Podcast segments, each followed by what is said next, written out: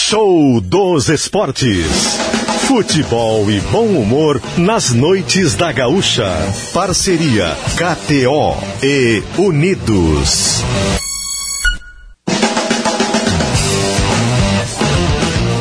Luciano Périco e Diori Vasconcelos.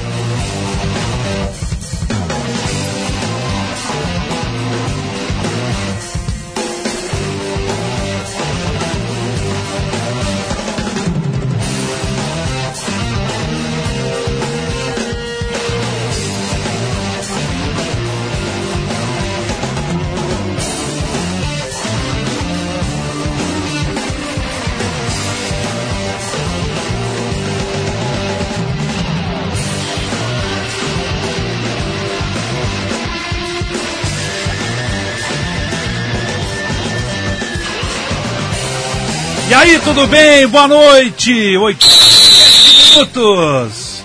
Tô bem louco hoje, Lucianinho. Meu tímpano agora acabou de ser estourado aqui. Tudo bem, Jory? Tudo certo. Já, já comecei apitando aqui pra mostrar que é sexta-feira de Grenal. quem é que manda Já aqui. não tô, não tô mais te ouvindo, tô só fazendo a leitura labial. Meu Deus, mas que ba... faz de novo como é que é. Aqui, ó. É alto essa porra aí. É alto, Putz, né? grila. Imagina o cara fazendo pipipi, pipipi dentro de campo. Não, não, tem que Não ser. dá, alto. né, Imagina cara? no Grenal 50 mil, Não dá. será quantos vão ter no, no estádio? Por isso que o apito, o apito é um instrumento que deve ser utilizado pelo árbitro com inteligência. Nem tudo precisa ser apitado. O cara fica de pipipi dentro de campo, pipipi pra cá, pipipi pipipi pra pra lá, lá, é. ninguém aguenta. O jogador se É um perigo, é. Então, assim, na- na- na- o- o- o- os árbitros sempre comentam que na várzea se apita tudo, né? O cara apita até pra lateral, tem cara que apita até pra lateral. Não, não precisa apitar pra tudo. Senão é pipipi, muito pipipi, e irrita todo mundo. É, é. Pipi, poró, então poró, o apito é, só, na, na- só na hora certa, né? Apito É, na hora é o certa. clima do Grenal, que tá chegando, domingo às 8 da noite, com grande cobertura do Grupo RBS. Teremos aí um grande Grenal, um domingo especialíssimo, que a gente vai estar durante o programa aqui explicando, trazendo para nossa audiência. E claro, ontem eu estava de folga, mas acompanhei boa parte do programa e o Jory fez já um primeiro programa de Aquece Grenal e hoje é o complemento do Aquece Grenal, né? É isso Por aí. exemplo, ouvimos o presidente do Inter ontem, vamos ouvir hoje o presidente do Grêmio. Ouvimos um torcedor do Inter ontem, vamos ouvir um torcedor do Grêmio. Ao contrário, ouvimos do, do, do Grêmio ontem e hoje um do Inter. Isso aí. E vamos falar de arbitragem também com o árbitro, Anel Nobre Bins, que vai estar com o VAR do Grenal. Então, Ontem ouvimos o Leandro Voaden, É. hoje ouvimos o VAR do Grenal, Daniel Bins. Então temos gremistas colorados e também aqueles que torcem para arbitragem, É. né, por um bom Grenal, por um bom jogo em termos de apito, contemplados no show dos esportes nessa sexta-feira. E estamos aqui, ainda né, unidos no ouvido Ah, tá louco. Praia, Verão e KTO, vem pra onde a diversão acontece, kto.com. E Unidos, a Casa da Volks, na Ipiranga, pertinho da PUC, é a parceria do show dos esportes. E vamos começar girando os destaques com a dupla Grenal, Grenal 438. O que mais importante tivemos de Grêmio nesta sexta-feira, dia 3 de março? Alô, Felipe Duarte! Técnico Renato Portaluppi revela que tem uma ou duas dúvidas no time que será escalado no Grenal. Questões físicas mantêm o mistério na lateral direita e também entre os volantes. Último treinamento está programado para amanhã à tarde, novamente com portões fechados. É isso aí, Felipe Duarte e o principal destaque do Grêmio no show dos esportes. Agora Douglas Demoliner e o principal destaque do Internacional. Na antevéspera para o clássico Grenal 438, Mano Menezes fecha os portões da atividade realizada no CT Parque Gigante.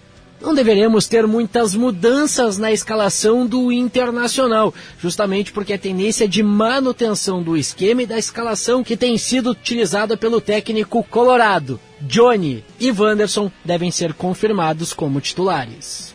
Muito bem, então aí as peças do tabuleiro. De um lado o Grêmio do outro o Internacional. É jogo da décima rodada do Gauchão. Os dois já classificados, o Grêmio em primeiro, o Inter ainda a definir posição. E amanhã tem um jogo, Jory, que é de interesse direto do Inter. É. Caxias e Ipiranga. O Ipiranga está disputando ali, quem sabe Jogaço, né? buscando o segundo lugar. Jogaço 4 e meia, RBS TV ao vivo. Se o Ipiranga ganha, ele encosta, não sei até se não passa, acho que não passa ainda, né? Mas ele encosta no Inter e vai para a última Acho que rodada. passa porque são dois pontos, Lucianinho. É, eu não lembro quantos pontos. Eu estou dizendo que eu não lembro a diferença agora de cabeça. Se é dois pontos, pode passar, É, claro. Deixa eu confirmar aqui. Tô abrindo aqui a minha tabelinha, vamos ver. Eu achei que era mais, mas o Ipiranga ganhou também, né, na, na- última rodada, né? É, então, 19 a 17. é, então o Ipiranga ganha, vai a 20. Isso. E o, o, Ca- Inter, claro, vai jogar o Grenal no, no- no domingo, mas... o Caxias, se vencer, iguala o Ipiranga, mas não passa pelo número de vitórias. O Caxias Isso. tem 14. Então essa é a tabela. Então este jogo pode balizar aí também o que, que o Inter pode disputar na, na briga pelo segundo ou terceiro lugar na tabela, né? É, uma coisa, uma coisa é certa, Lucianinho. A questão é de saber onde o Inter pode decidir a semifinal. É, eu confesso até que eu não, eu confesso até que eu não ouvi o Marcos Bertoncello falando sobre esse assunto. Pro Ipiranga falta um ponto, tá? Para ficar entre os quatro já definido. Tá, mas olha só, o Bertoncello certamente não, não falou sobre esse assunto porque eu Não. não, não ouvi ele falando sobre esse assunto. Mas presta atenção, Lucianinho. Se o Ipiranga vencer E o Inter perder, por exemplo, e o Inter perder, o Inter cai para a terceira colocação com 19 pontos e o Ipiranga vai a 20 pontos. isso. Só que, independente ah, do, do resultado do Grenal, a gente vai ter uma certeza. Não teremos Grenal na semifinal se o Ipiranga vencer o Caxias. Porque o Caxias, com 14 pontos, com a décima rodada já Não vai realizada, o não pode mais alcançar o Internacional. Não, o que pega aí pro Inter, ô Jory, é a questão ser segundo ou terceiro. É isso aí. Que, o que, que significa na prática? É decidir em casa ou fora. É, Então é o isso. Ipiranga, fazendo um exer... o Inter tá com. vamos- Vamos fazer o exercício. O Inter empata o Grenal, porque perdendo, obviamente, o Ipiranga abre uma frente de dois pontos. Mas se o Inter empatar o Grenal, vai a 20 pontos. E o Ipiranga ganhando vai a 20. Mas aí passa no número de vitórias. Passa no número de Porque o vitórias. Inter Então o Ipiranga muito. vai para a última rodada, tendo a vantagem de só depender dele. Isso. Contra o Grêmio lá em Erechim. Isso aí. Que provavelmente o Grêmio reserva, né? É. Então provavelmente o Grêmio reserva. E aí, nesse cenário, Então existe o risco, atenção, daí se o Ipiranga ganhar amanhã, do Inter não vencendo o Grenal, isso aí. Ter que decidir fora, provavelmente, pela E aí- combinação e aí, claro, dos resultados. Se, se o Ipiranga vencer o Caxias, o Ipiranga é, seria esse adversário do Internacional se o Isso. Inter não for o segundo colocado. Né? Isso. Seria o, o primeiro jogo no Beira Rio, o segundo em Erechim. Mas isso a gente está fazendo uma conjectura com vitória do Ipiranga e um Claro, o empate Ipiranga do daqui a pouco perde pro. Caxias, daí o Ipiranga vai decidindo com o Caxias É. posição. É Agora, outra, outra história. Agora, ao mesmo tempo, é, Ipiranga perdendo para o Caxias, tá? Caxias empata em pontos com Ipiranga, 17 a 17. É, o, o, o Caxias vai para quatro vitórias, tá? Bom, é lógico, daí, daí, o, daí o Internacional tem um jogo em casa na última rodada que é só empatar para estar classificado. Aí, pô, por favor, classificado em segundo, que eu quero dizer, né? Então, Sim. assim, se, se o Inter pelo menos empatar o Grenal e o Caxias vencer, aí a gente pode cravar que virtualmente o Inter é o vice, eh, é, é o segundo colocado do, da fase classificatória. Agora, lógico, se o Internacional ganhar o Grenal amanhã, aí o Internacional praticamente garante, eu diria que garante já, essa segunda colocação. Se ganhar o Grenal no domingo, não amanhã, né? É, se ganhar o Grenal domingo, aí o Inter já confirma essa classificação em segundo lugar, porque vai ter um jogo em casa na última rodada e precisa pelo menos um empate, aí convenhamos, vai pelo menos empatar esse jogo para fazer o ponto que resta. É, mas são as questões aí que envolvem o Grenal e a rodada, os jogos paralelos que a gente vai estar acompanhando a partir de amanhã. Aí o pessoal pode estar perguntando assim, ah, mas por que estão fazendo essas ah, por que que estão contas? fazendo essas contas? É, dizendo que o Inter pode, que o pode, Inter pode- ser superado e ser terceiro colocado. Para mostrar que, em termos de tá tabela, ainda. em termos de tabela, o Grenal, ele tem um peso ainda pro Inter. Claro. E, principalmente dependendo do resultado do jogo de amanhã. Se o Caxias vencer amanhã, o peso do Grenal na tabela pro Inter, ele é praticamente zero. Diminui. Concordo. Bastante. Agora, se o Ipiranga ganhar amanhã, o Grenal passa a ter um peso em termos de classificação que é justamente para definir se o Inter vai ser segundo ou terceiro. E aí aumenta bastante a chance do Inter ser terceiro se o Internacional não ganhar o Grenal. Sim. Né? Repassando a rodada, ó. Sábado, 4 e meia, jogo da RBS TV, Caxias e Ipiranga. Também no sábado, às 7, São José, que está na briga, é o quinto colocado com 12, contra o Avenida. O Zequinha vai ter que torcer pro Caxias se atrapalhar e ganhar o seu jogo. Se, ele, se acontecer isso, tiver um empate ou derrota do Caxias, vitória do Zeca, o São José assume o quarto lugar, minimamente isso, assume o quarto lugar. Porque Tem o Ipiranga, também, né? ele não vai alcançar o Ipiranga, né? É o, é o- é o- É. é o limite. Mas olha só, é, são dois resultados que podem acontecer: um empate do Caxias, uma derrota do Caxias contra o Ipiranga É. e uma vitória do São José. Basta o Caxias não vencer e o São José ganhar, é isso aí. Depois, esse jogo, então, São José e Avenida no Passo da Areia, sete da noite. Também às sete tem Esportivo e Juventude. O Juventude está com 11. Se ele ganha, ele vai a 14. Ele está longe. Ele pode ainda ingressar ou ficar. Ele pode ingressar no G4 se o Caxias perder e o São José perder. Tá? Mas aí tem uma Juventude questão, de, mas ganha, aí tem uma questão de 14. saldo de gols. Sim, mas o do Juventude é zero, do Caxias é 4. Se o Caxias perder, ele vai diminuir. O Daí vai ter que ver, né? É, teria que ser dois gols de diferença por cada jogo, né? É, mas daí é possível. É possível, é possível. Mas bota o Juventude na briga. Se tiver tropeço dos dois, os dois perderem e o Juventude ganhar, A o principal- Juventude pode até chegar em quarto. A principal briga do Juventude, pra acreditar ainda, é a seguinte, Lucianinho. Se o Juventude ganhar o jogo da rodada e o Caxias perder, Perder. e o São José não ganhar, É, o São José pode até empatar, que É. pro Juventude é bom. tá tranquilo. Na última rodada, o Juventude aí sim vai muito vivo pra se classificar. Contra o Brasil em Juventude. Exatamente. Em Jacone. Agora, em lógico, né? Se, se o Juventude é, Se atrapalhar com se o esportivo, atrapalhar com o esportivo, foi, já né? era, né?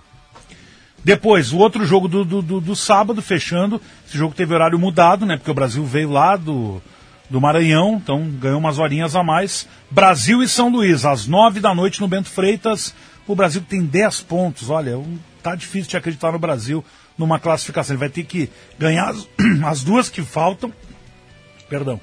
E torcer por tropeços de Caxias, São José e Juventude. Tudo bem que tem o confronto direto com o Juventude na última. É. Mas o Brasil tem que fazer 100% e torcer para que os outros não façam quase nada. É que, é que esse, é o, esse é o ponto, né? O Brasil tem que ganhar as duas e tem que torcer não por um tropeço, por dois tropeços. Tem que torcer já pro Avenida, bater o São José, tem que torcer pro Ipiranga contra o Caxias e na outra rodada também, né? É. Por Na exemplo, o, o Caxias em duas rodadas, ele, Tem que fazer no máximo um ponto. ele tem que fazer no máximo. Bom, se ele fizer dois pontos, dá. Dá pra, dá pra, dá pra considerar. É, porque daí passa o número de vitórias se o Brasil ganhar É, as duas, né? exatamente. Tem que ganhar. Se o Caxias empatar as duas, o Brasil fazendo seis pontos, empata em pontos e passa no número de vitórias. Mas olha só, o Caxias Se a gente ganhar. fosse o Tristão Garcia aqui fazendo aqueles cálculos, quantos por cento de chance o Brasil tem para se classificar, eu colocaria com um dígito de chance. Eu colocaria 3,84. É, umas coisas assim, é, é, tem que fazer 100% e os outros têm que se... É. tu percebeu ali, né? É que o 84 ali tem toda uma. né? Mostra uma precisão, né? É, Se o cara disser 5%, parece que o cara tá chutando, entendeu? vocês- Agora, claro, eu vi que tu 3,84 mostra que o cara né, tem uma ciência por trás da, da, daquilo que o cara tá dizendo. Mas é isso, o Brasil acho que quase fora da briga. Como eu acho que ele não tá na briga da- do rebaixamento, porque ele não vai se atrapalhar tanto assim também para cair, né? O, o, o, o jogo, então, do Brasil ficou para as nove. No domingo tem o clássico do Vale, Aimoré e Novo Hamburgo, aí salve-se quem puder. O Aimoré tem quatro, o Novo Hamburgo pode rebaixar matematicamente o Aimoré. É. Mas o Novo Hamburgo tem oito. Se ele perde, o Aimoré vai a sete. E o Novo Hamburgo fica no bolo e pode até acabar na zona do rebaixamento. Porque o São Luís tem sete, joga com o Brasil, e o Esportivo joga com o Juventude. Então a gente vai ter quase aqui um quadrangular da morte. Sendo que o Avenida tá. Tipo assim, eles não convidaram ainda o Avenida para participar. Mas daqui a pouco o Avenida se credencia para participar se ele perder do São José e os outros somarem pontos ali embaixo, entendeu? É. Porque se o Novo Hamburgo ganha do Aimoré e se o São Luís ganha do Brasil e o esportivo dá uma dizer uma- chapuletada no Juventude, Eu vou te dizer uma coisa, Lucianinho. O Avenida joga por um empate em dois jogos. É. Sabe por quê? Porque o esportivo, que pode alcançar o Avenida, tem seis pontos. o Inter na Tem última. o Inter na última rodada. então é isso. O Avenida ele não está convidado para festa. Mas daqui a pouco, no meio do andamento, alguém pode mandar um WhatsApp Sabe na aquela hora, música? É, isso- como é que é? ó, hoje a festa é na Avenida. É, é, é. Pode ser que seja isso aí. É. o Avenida, por enquanto, não recebeu o convite para participar, mas daqui a pouco ele pode estar aí no. na- no no momento é um quadrangular da morte. Pode virar um. Como é que é? Com, com cinco, como é que vira daí? Hexagonal é com seis. É um pentagonal da morte. Por enquanto não tá o Avenida, mas sei lá. Então é isso. E o Grenal, claro, às 8 da noite, domingo, fechando a rodada. Então essa, é- esse é o panorama da tabela do gauchão. Então tudo que acontecer vai mexer alguma pecinha, Jory. Pra lá, pra cá. Como é que é o nome do, como é que é o começo da música? Eu tô pensando aqui agora não veio, cara. Lá vou eu. Ah, lá vou eu, lá vou eu. Hoje a festa é numa avenida. É, a avenida pode fazer a festa também, né? Se ganhar, Não, já se era. ganhar, né? se ganhar E se empatar, José. né? Não, se empatar com Se 10. empatar pode até não fazer a festa, mas já pode preparar a caixa de som. Pra comprar o chopp. É isso aí. Tá na linha para conversar conosco, presidente do Grêmio Alberto Guerra. Estamos aqui, presidente, fazendo um milhão de cálculos matemáticos. Muitas teses. É, eu que sou jornalista, de hora que é jornalista, a gente tem pavor de É. matemática, mas acho que até nos saímos bem aqui para tentar projetar a última rodada. E a vida do Grêmio é a mais tranquila aqui, porque o Grêmio já está classificado, já está em primeiro, e a gente nem falou do que, que pode impactar um, qualquer que seja o resultado do Grenal na vida do Grêmio, presidente. Tudo bem? Boa noite. Boa noite, Lucianinho. Boa noite, eh, Jory. Prazer falar com vocês aí num, né, num fim de semana que antecede um, um Grenal. É sempre bom jogar um Grenal em nossas vidas. Né?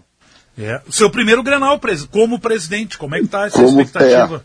é, com o presidente, sim, né? Tá, tá alta, tá ótimo. Acho que a gente que, que milita já há tanto tempo no futebol, a gente gosta de grandes jogos, gosta dos clássicos e, e espero aí poder começar, né, como presidente aí com, com, com um bom resultado. É, eu imagino que, é, como, como torcedor, essa ansiedade por clássico já não seja uma novidade necessariamente, mas o que, o que tem de diferente, presidente? Nessa condição de estar começando um trabalho, de estar vendo um time que está em evolução, de estar vendo também que as contratações que o Grêmio fez estão dando resposta e de ter um teste que é contra o maior rival que naturalmente vai colocar a régua num outro patamar, né, em termos de, de competitividade, porque o, o Grêmio até agora enfrentou times de, de, de menor expressão dentro do gauchão, né? Não, verdade. É, a temporada ainda mal começou, né? A gente enfrentou basicamente times aí do Campeonato Gaúcho, é, mas a gente continua repetindo, tá com os pés bem no chão, sabendo que estamos num processo de reconstrução, né? Um time que vem é, de uma Série B, que vem de dois anos bastante fragilizado. A gente sabe que conseguiu retomar a autoestima da- do, do- do nosso torcedor, a gente sabe que conseguiu fazer grandes contratações que ainda carecem de um melhor entrosamento, sabe que faltam peças ainda para um, dar mais opções para o nosso treinador, né? Sabe também que o nosso rival é o atual vice-campeão brasileiro e vem bem, vem embalado e tem um time já montado e já, né, já, já os acho favorito para a conquista do gauchão, isso me parece óbvio, mas isso não quer dizer, né, que está em jogo jogado, a gente né, eh, vem fazendo uma- um bom início de ano, uma boa campanha, contratamos jogadores que a gente acredita que, que, que vão dar o resultado e já estão dando. E nada melhor que um teste como esse, como um Grenal, até para medir né, força, para saber como, para orientar o nosso, nosso, o decorrer do ano. Bom, presidente, o senhor disse agora, né? E a gente sabe, são muitos jogadores diferentes, jogadores novos aí no elenco do Grêmio em relação à última temporada. E muitos deles vão ser estreantes neste Grenal. Ah, isso pode ser algum tipo de ter algum tipo de preocupação para saber como é que podem sentir o clássico. Isso é tratado também, até para passar exatamente para o grupo o tamanho do Grenal. Como é que o Grêmio lida com isso, tendo muitos É. estreantes no clássico, inclusive o presidente, como presidente também entra nesse rol, né, presidente?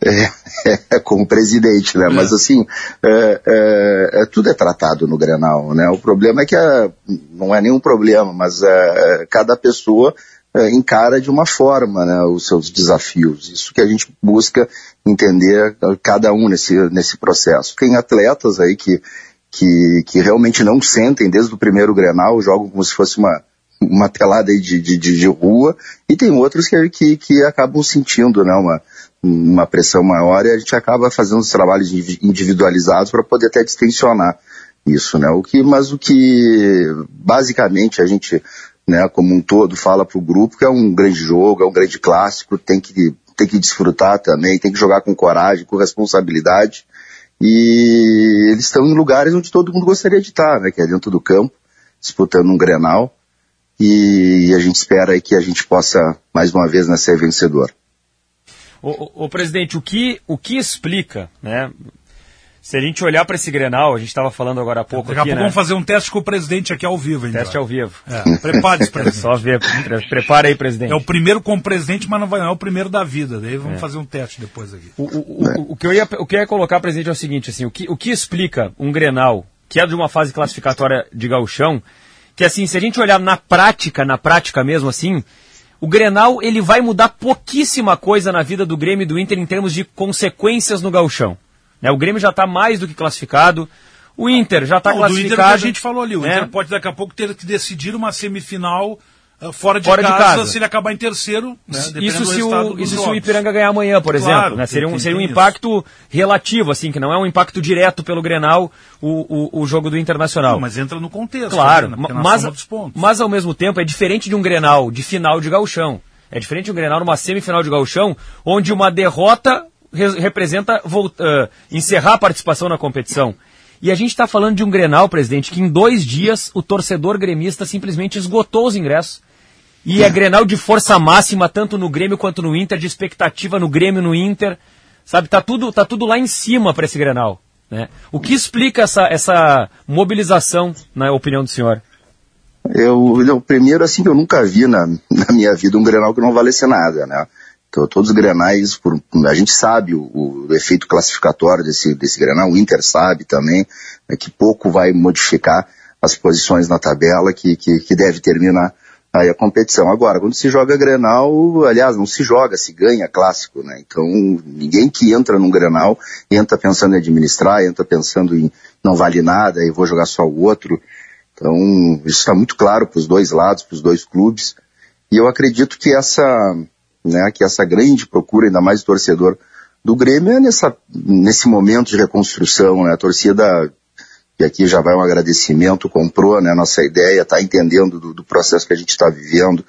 É, a gente investiu né, dentro das nossas possibilidades, um time que vinha tecnicamente, tinha carências, o, o torcedor então quer vir né, quer ver esse teste com um time uh, também de alto nível, né, que, é o, que é o Inter, que é o atual vice-campeão brasileiro, como eu já falei.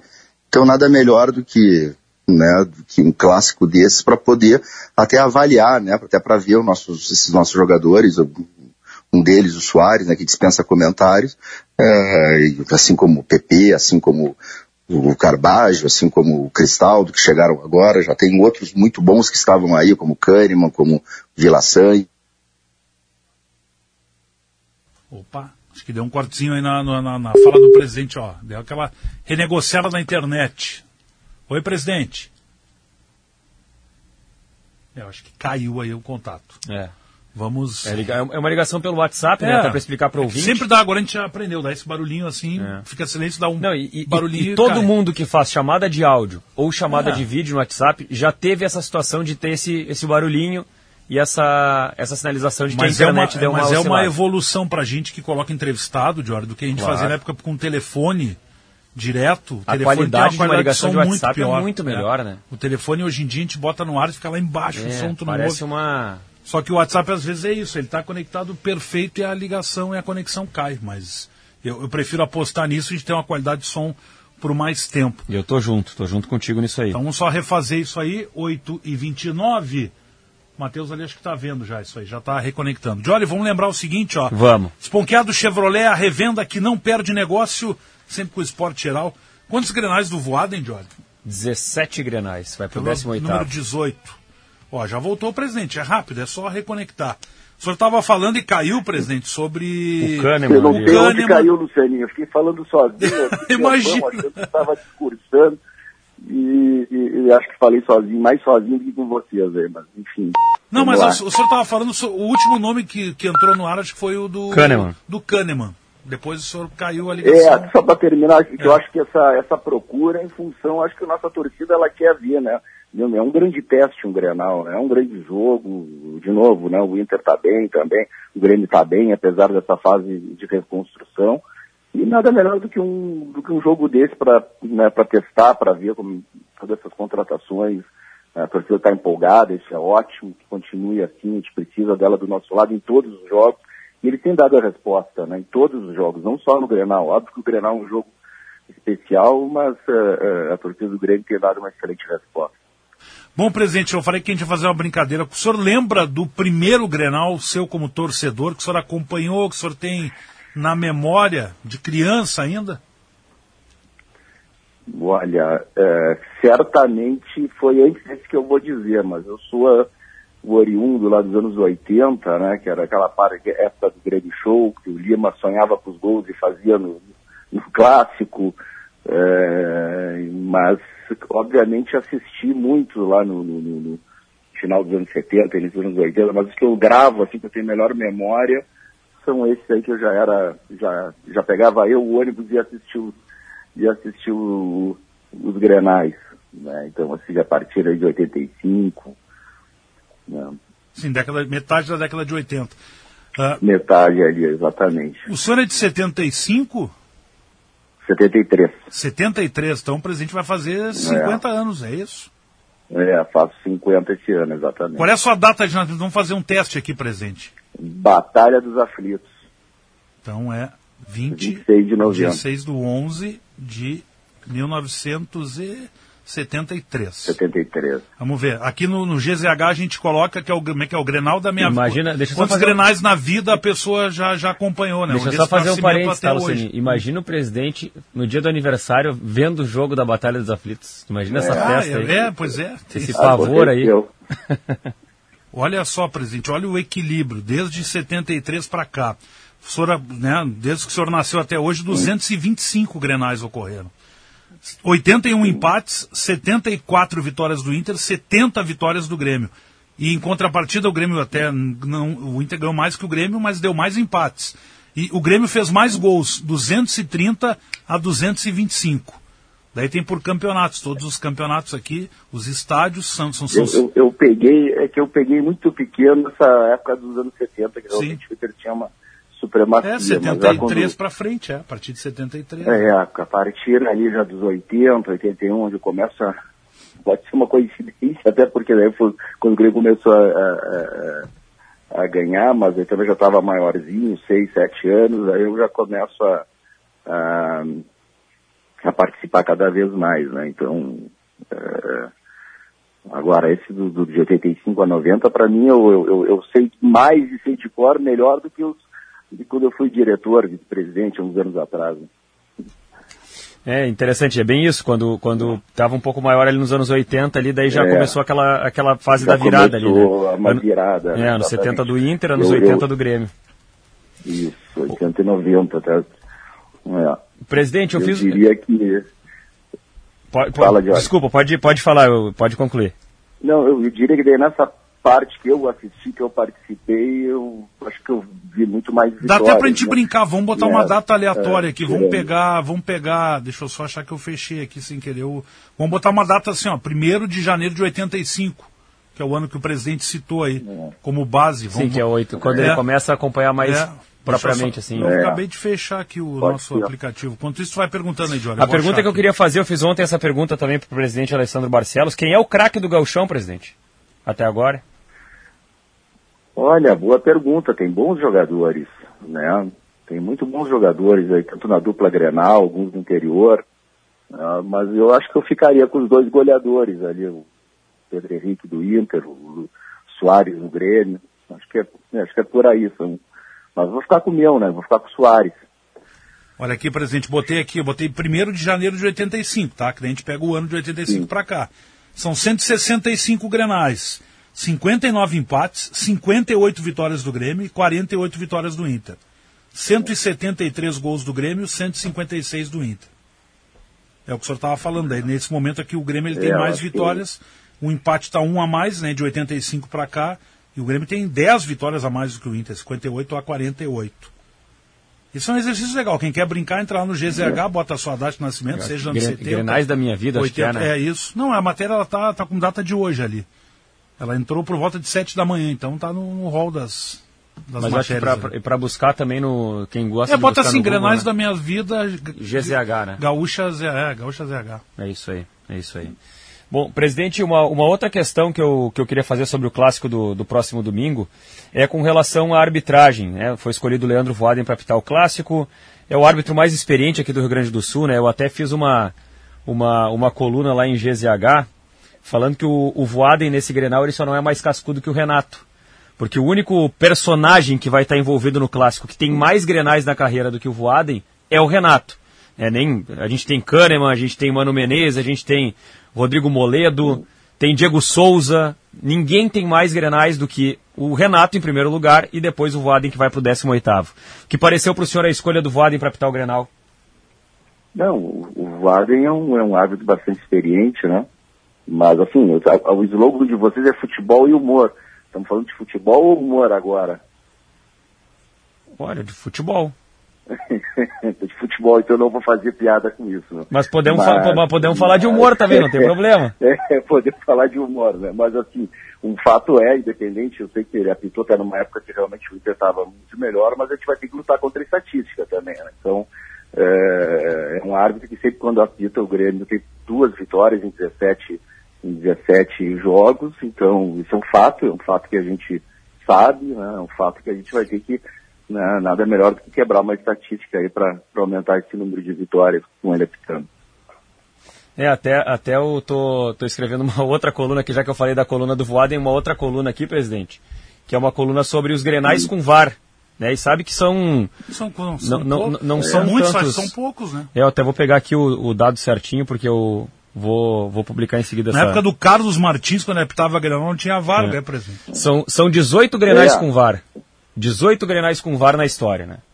Uh, o, o, o, do domingo agora é o 19. São 8 vitórias do Grêmio, 4 vitórias do Inter e 6 empates. Nos 18 Grenais com VAR. Então, ao, ao mesmo tempo que o. É, tem uma estatística. Ao mesmo tempo pode. Tem, é, mas eu, eu acho que o, o que, que numa arbitragem, independente de quem seja, né, o que, o que irrita os jogadores, o que às vezes é, é, é a maneira como se leva o jogo, né, a inversão de, de, de, de, de critérios, é o jogo truncado, o jogo parado em determinado momento, depois em outro solta o jogo, né, então é, é, é isso, né, não é o caso do Voaden, mas é, o VAR aí está aí no né, entrou no, no, nosso meio do futebol para decisões capitais, né, que, que pode decidir um campeonato, pode decidir um clássico como esse, quando não se vê se a bola entrou uh, por um meio metro, de alguns centímetros atualmente, né, de impedimento ou não. Eu acho isso, isso bastante, acho isso ótimo para o futebol, mas ainda assim ele não elimina né, o jogo truncado, aquele juiz no início do jogo amarela uma equipe, depois no final do jogo amarela outra equipe para mostrar na, na, na, na as estatísticas que amarelou os dois, né? Só que uma foi toda no início do jogo e na outra foi toda no final. Então, é, é, seja quem for, eu acho que a gente tem que torcer que passe desapercebido, que seja um clássico jogado na bola, sem violência fora do campo. Acho. Eu posso ter estar enganado, mas eu estou com um bom sentimento, estou vendo que todo mundo quer ver um grande jogo espero que seja assim, né, de todos aqueles partícipes, os jogadores, a torcida, os dirigentes, para que a gente tenha realmente só um grande jogo de futebol. Bom, presidente, saindo um pouco do, do, do, Grenal, né, que a gente até tratou de todos os aspectos praticamente do jogo, o torcedor ele gosta de saber também, né? O nosso WhatsApp está por aqui, a pergunta é aquela de sempre. Alguma novidade sobre a situação do Michael? O Grêmio espera até a metade do ano, o Grêmio desiste desse negócio, porque é um jogador que o Grêmio tem interesse, o Renato já falou, o Paulo Calef já falou também. Que panorama dá para trazer agora para o torcedor de momento sobre essa situação? É, é, é, o Leceninha é um jogador que acabou, né, por, por ter sido publicamente falado, até porque vocês descobriram, mas o Grêmio monitora diversos jogadores. E, e, esse é mais um, né? Mas eu diria que nada modificou desde o início e final dos negócios, há mais de 60 dias atrás, com referência à intenção do Al Hilal de liberar o jogador, o problema que ele sente ban, um, e também com o próprio problema nosso do, do, do Grêmio, né? Nós já investimos toda a nossa capacidade, nesse momento chegamos num limite e, se nada de novo acontecer também, aí alguma receita nova, a gente uh, provavelmente não tenha, não tenha força para trazer um jogador desse tamanho. Presidente, até para até entender assim o, o, o investimento para trazer o Michael. É, ele seria, né, na, na, no, nos termos que se fala, de uma casa de 8 milhões de euros, é, ou, ou, perto disso. É, e eu faço essa pergunta justamente para entender também qual é o tamanho do passo que o Grêmio precisaria dar para tentar seduzir uma liberação desse jogador, né? Claro, está tá, tá muito bem colocado. Isso são duas, são duas formas de investimento. Primeiro é a aquisição ou não do atleta, né? Ele pode vir por empréstimo com valor, ele pode vir com a gente comprar parte desse, da, da, dos direitos uh, federa econômicos, né? Vem federativo para cá, mas fica parte para o outro clube numa, numa possível revenda, mas também tem dos salários, né? E, e é um atleta dos, dos que mais alto salário tem aí, dos brasileiros que jogam fora. Então esse também é um outro, é um outro problema bastante né, é, grande, diríamos assim, que a gente teve que contornar. Então, é, é claro que ele tem vontade de jogar aqui, ele gostaria de, de ter o Renato de novo como treinador, isso facilita, faz abrir, mão, abrir mão de certas condições, mas mesmo assim é um, é, é um atleta que já seria top de, de primeiro nível no Grêmio. Isso, para fazer isso, demanda né, um, muita responsabilidade, um estudo bem completo para saber se a gente pode né, dar esse passo. Uh, presidente, até o Grêmio né, tava negociando, até me corrija se eu estiver errado, uma, uma, mudança de, de, parceiro e fechou a parceria, né? Uh, da questão da, da, da camiseta, enfim, uh, de, de, um novo parceiro para, né, enfim, para ter na sua camiseta uma valorização diferente. Uh, o que, que isso pode trazer de, de, de, de aporte financeiro? O que, que dá de respiro para o clube essa mudança presente desse valor que o Grêmio passa a receber do novo parceiro? Ah, não tenha dúvida que foi um, do ponto de vista financeiro, foi um grande contrato. É o êxodo proporcionalmente aí o maior do Brasil. Né? É, é, até agradecer esse novo parceiro, agradecer inclusive o, o parceiro que que saiu, isso é do jogo, faz parte, mas até nós nessa condição financeira que, que nós, é, é, que o Grêmio vive, né, é, não podíamos abrir mão de, um, de, uma receita aí expressivamente maior. Então, claro que vai nos ajudar, mas não, vamos esquecer que a gente tem um déficit acumulado aí do final do ano passado, precisando, precisando também investir nesses jogadores que já estão aí. Então, até equilibrar essa, é, essa, essas contas aí também não, não é só esse contrato que vai nos, é, é, é vamos dizer assim, que vai nos equilibrar. Precisa ainda de, de, de, de novas receitas para a gente consiga equalizar toda, todas essas contas. Presidente, uh, essa, essa semana aí a Palacar divulgou uma, uma entrevista exclusiva que fez com o Soares e, e trouxe muita repercussão a manifestação do Soares sobre os clássicos, né? Ele fala da importância dos clássicos, de que sempre fez gol em clássicos e que é uma, uma responsabilidade que ele tem que lidar agora. o torcedor do Grêmio pode ficar tranquilo, ele sempre teve um bom retrospecto, ele lida com maior naturalidade com relação a isso. Eu queria saber qual é a expectativa do senhor com relação a Soares num clássico Grenal. Não, assim, não, é, é, é, é óbvio que ele é um jogador dessa classe, é óbvio que ele é um grande jogador. Esse é apenas o primeiro clássico que ele vai disputar, né? Provavelmente haverão dois enfrentamentos ali na frente do próprio Galchão, tem, teremos mais dois no Brasileiro. Então não quer dizer que amanhã ele vai fazer o gol, né? É, o Soares também é, é, é, é pródigo em dar assistências também. Eu, eu, espero dele, como, como ele tem feito todos os jogos, né, que ele deixe tudo no campo, que ele, que ele lute do primeiro ao, ao último né, minuto, que ele, ele jogue bem como ele tem jogado, e se vier o gol, melhor. Mas não é, não é o gol dele por causa. Né? Acho que a declaração dele é, é, bacana no sentido de promover o espetáculo. Não é? E é isso que a gente tem que aproveitar. De maneira nenhuma ele está subestimando querendo, né, é, é, enfim, fazer alguma espécie de gozação com alguém. Na verdade, é promover um clássico, um cara que está acostumado a grandes clássicos no, no mundo todo, né? E nada melhor do que agora jogar um, um Grenal, né? Acho que só valoriza, acho que isso só mostra como quão grande é mesmo esse nosso Grenal, de poder ter jogadores como como Soares, como Mercado marcando ele, né? Como Kahneman, como uh, Pedro Henrique. Então acho que tem tudo para ser um grande jogo nesse domingo. Estamos conversando com o presidente do Grêmio, Alberto Guerra, faltando 15 minutos para as 9 da noite. O clássico Grenal será no domingo às 8 da noite.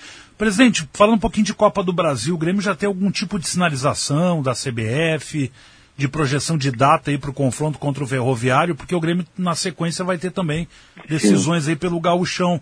Uh, tem alguma ideia disso, presidente, ou a CBF não falou nada? É, uh, a gente tem uma ideia de que essas datas seriam entre dia 8 ou dia 15. Então teria, não sei se é por sorteio. É, dia 8 parece que o Ferroviário tem jogo da Copa do Nordeste naquela semana, é, nesse meio de semana. Então, então provavelmente é, vá para o dia 15. Então, é, essa é a expectativa. Né? Mas agora, tudo, tudo é Grenal. Hoje, a partir de segunda-feira, a gente trata do, do, dos outros temas, mas a gente tem essa expectativa 8 e 15, tem esse problema do ferroviário no dia 8, e aí tem que aguardar a determinação da CBF. É, é isso. Bom, Grenal, 8 horas da noite. Eu quero voltar num tema ali, presidente. Eu acho que o senhor tocou num, num assunto que acabou a gente não explorando mais, né? Que é, que é a importância da gente ter um Grenal é, de festa, né? Com, com todos os elementos que estão sendo colocados. Acho que vale a gente bater um pouco mais nessa tecla aí de um Grenal de paz, de festa dentro de campo, fora de campo. Tá, eu, eu, percebo assim, o senhor, o senhor foi muito feliz ao, ao colocar isso. Eu percebo assim uma atmosfera positiva para esse Grenal. Um ambiente assim, uma atmosfera é, é, interessante, assim, eu não vejo aquela coisa, aquela rivalidade assim pesada, aquela rivalidade de tensão. Não, eu vejo uma rivalidade de festa realmente dos dois lados. Eu também, eu tô com essa sensação, é uma sensação boa até de que a gente tem tudo aí para ter um, um, um, grande clássico, um jogo jogado. Uh, rivalidade, da, ao menos da nossa parte, da minha parte, é só dentro do campo. Pelo contrário, né, fora de campo tem muito mais coisas em comum. Uh, e porque isso faz parte. Uns vão, vão ganhar hoje, outros vão ganhar amanhã. Nenhum dos dois vai ganhar sempre, não é? Então a gente agora vou lutar para ganhar sempre, obviamente. Né? Não, não odeio perder, ainda mais Grenal nem para o ímpar.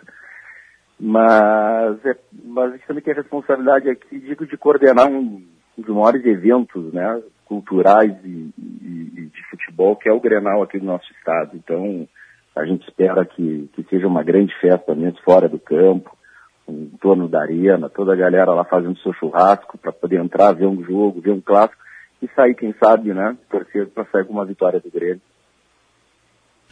O senhor chegou a fazer, presidente, algum contato com, com o presidente Alessandro Barcelos, enfim, para falar coisas do jogo, para né, para alinhar essas questões mesmo aí de, é. de, de, de, de clima não de tranquilidade. Do jogo, Luciano. Não, não coisas do jogo, mas eu tenho uma boa relação com ele, com alguns vice-presidentes, mas tem, tem conversado outras questões, mas nada do jogo, nada Sim. precisou ser tratado desse jogo em específico. É, porque, não, até digo nessa questão da, da pacificação e dos discursos, eu acho que de parte a parte a gente está muito bem né, para esse Grenal. Acho que o senhor trouxe esse detalhe, acho que até durante a semana não se sentiu nada mesmo de clima bélico, uh, de, de, declarações, de provocações. Acho que coisas tudo, todas elas dentro de um nível uh, muito tranquilo, né? E que isso acaba, é, obviamente, se refletindo também na atitude dos torcedores né, fora, de, fora de campo. Então a gente espera realmente que seja o que o senhor falou, né? Um, é, um grau tranquilo. A gente tem uma oportunidade, né? Tem um, o, o time do Inter que foi vice-campeão brasileiro, que, que, que, que, gosta de jogar, né? Que gosta também de, de, de, ter a bola, que joga em velocidade, o time do Grêmio se reconstruindo com, com, com, com jogadores de muita habilidade. Então, eu não vejo também ali né, a possibilidade de, de, de truculência, né? E vejo uma grande chance de termos aí um, um Grenal bem disputado, muito brigado, obviamente, mas uh, jogado na bola. Isso é o que todo, todos queremos ver. Perfeito. Presidente do Grêmio, Alberto Guerra, conversando conosco aqui no Show dos Esportes, projetando o Clássico Grenal de domingo, primeiro Grenal da gestão e um Grenal de fase classificatória do Gauchão já com ingressos esgotados. Mais alguma questão aí, Luciano? Não, acho que isso, acho que exploramos bastante a questão do Grenal, falamos de outros assuntos que o pessoal sempre quer saber principalmente a respeito de contratação. Acho que é isso, Jorge. É isso. Presidente, muito obrigado. Um grande abraço aí, um bom final de semana, um bom Grenal pela frente. E eu que agradeço a oportunidade, mandar um abraço para vocês, né, um abraço para toda a nossa torcida gremista, né, um bom Grenal a todos e que a gente do Grêmio possa sair vencedor. Tá bem? Tá certo. Grande abraço, presidente. Um abraço, boa noite. Um grande abraço. Alberto Guerra, batendo papo conosco aqui no Show dos Esportes. Ontem o Diori estava aqui no programa, entrevistou o presidente Alessandro Barcelos. são as figuras né, máximas de cada clube, né? Os Uma dois conversa que durou mais ou menos o mesmo tempo também com É. o presidente Alessandro Barcelos aí. A gente Eu pôde tratar de de várias questões. Ontem eu não reparei o tempo que demorou. É, mas- mais ou menos o mesmo tempo aí com, com os dois presidentes, tratando de, de várias questões. Eu, eu, eu, eu fiz questão de voltar nesse assunto no final ali, Lucianinho, porque... Não, acho que fez bem, Johnny. Eu, ah, olha, eu sinceramente, eu, eu já percebi alguns grenais, assim, a gente já fez muito grenal na vida, né? Muitos. É, poxa, e a gente, a gente sente o clima do Grenal, a gente sente o clima que, que, que antecipa um Grenal. A gente sabe quando as coisas elas estão passando um pouco do limite, a gente tem essa preocupação também enquanto, é, enquanto profissional que é responsável também por difundir informações, difundir o espetáculo que é o Grenal, né? Aqui no, no- na Rádio Gaúcha e nos veículos do Grupo RBS. E, e tem Grenais que eu, que eu confesso assim que eu realmente tenho uma certa preocupação antes do jogo, assim, com relação ao que pode acontecer no Grenal. Por conta de, de rivalidade que vai né, passando um pouco do ponto, ficando exagerada. Eu acho que o Grenal pode, deve ter provocação, deve ter corneta, deve ter zoação, mas eu acho que dá para ter respeito, né? Mesmo tendo todos esses elementos. E eu percebo um clima leve para esse Grenal. Eu acho que justamente essa questão da tabela ajuda para isso, mas Renato falou, o presidente Barcelos falou ontem, o presidente Guerra está falando hoje também. Que, que oportunidade que a gente tem de fazer um jogo que é um espetáculo, diante de tanto espetáculo é, com perdão da, da, da utilização da palavra espetáculo, mas de tan- de- diante de tanta coisa lamentável que a gente tem visto no futebol brasileiro, seja em clássicos ou até em outros jogos, com briga, com que violência, aconteceu ontem. que aconteceu ontem no jogo do Botafogo contra o, o Sergipe, com agressão no final do jogo, com invasão, sabe, coisas que a gente realmente não gosta de ver no, no, no ambiente do futebol e que a gente não quer ver no clássico Grenal de domingo.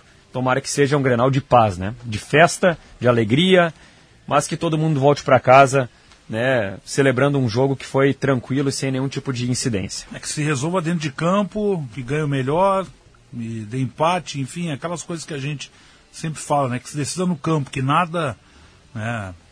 Que não vá parar nas páginas policiais, que fique a cobertura na página do esporte. É isso aí, é isso aí. Show dos esportes, KTO, Praia, Verão e KTO, vem pra onde a diversão acontece, KTO.com. E unidos, a Casa da Volks, na Ipiranga, pertinho da PUC. Faltou, hein?